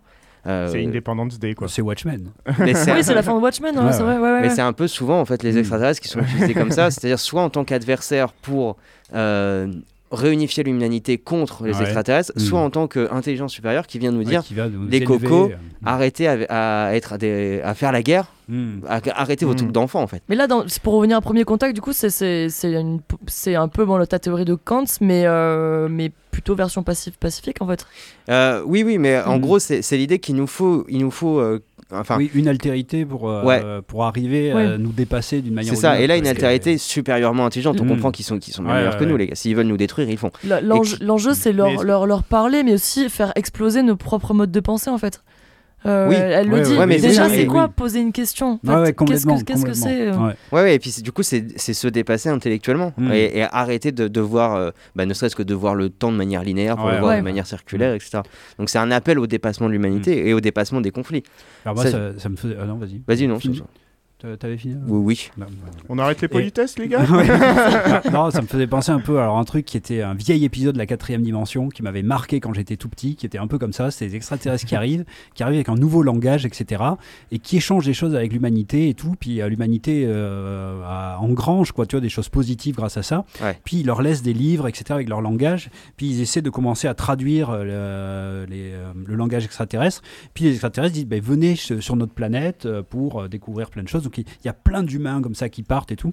Puis ils commencent à traduire le livre, puis ils arrivent à traduire le, le titre qui est Comment servir l'homme, tu vois. Donc Mm. super, on arrive à, tu vois, à, à pouvoir nous servir, quoi, etc. Ouais, ouais. Et puis euh, machin, et puis le héros euh, de, de l'épisode s'en va un moment, et puis au moment où il va rentrer, il y a, y a une meuf qui, euh, avec qui il travaille qui dit arrête, arrête, on a traduit le livre et tout, et il est en- engagé, quoi, le truc se referme, et elle dit c'est un livre de cuisine. Ah, voilà. C'était, c'était un truc, ça m'avait marqué. J'avais Ah, trouvé ouais. ça absolument génial.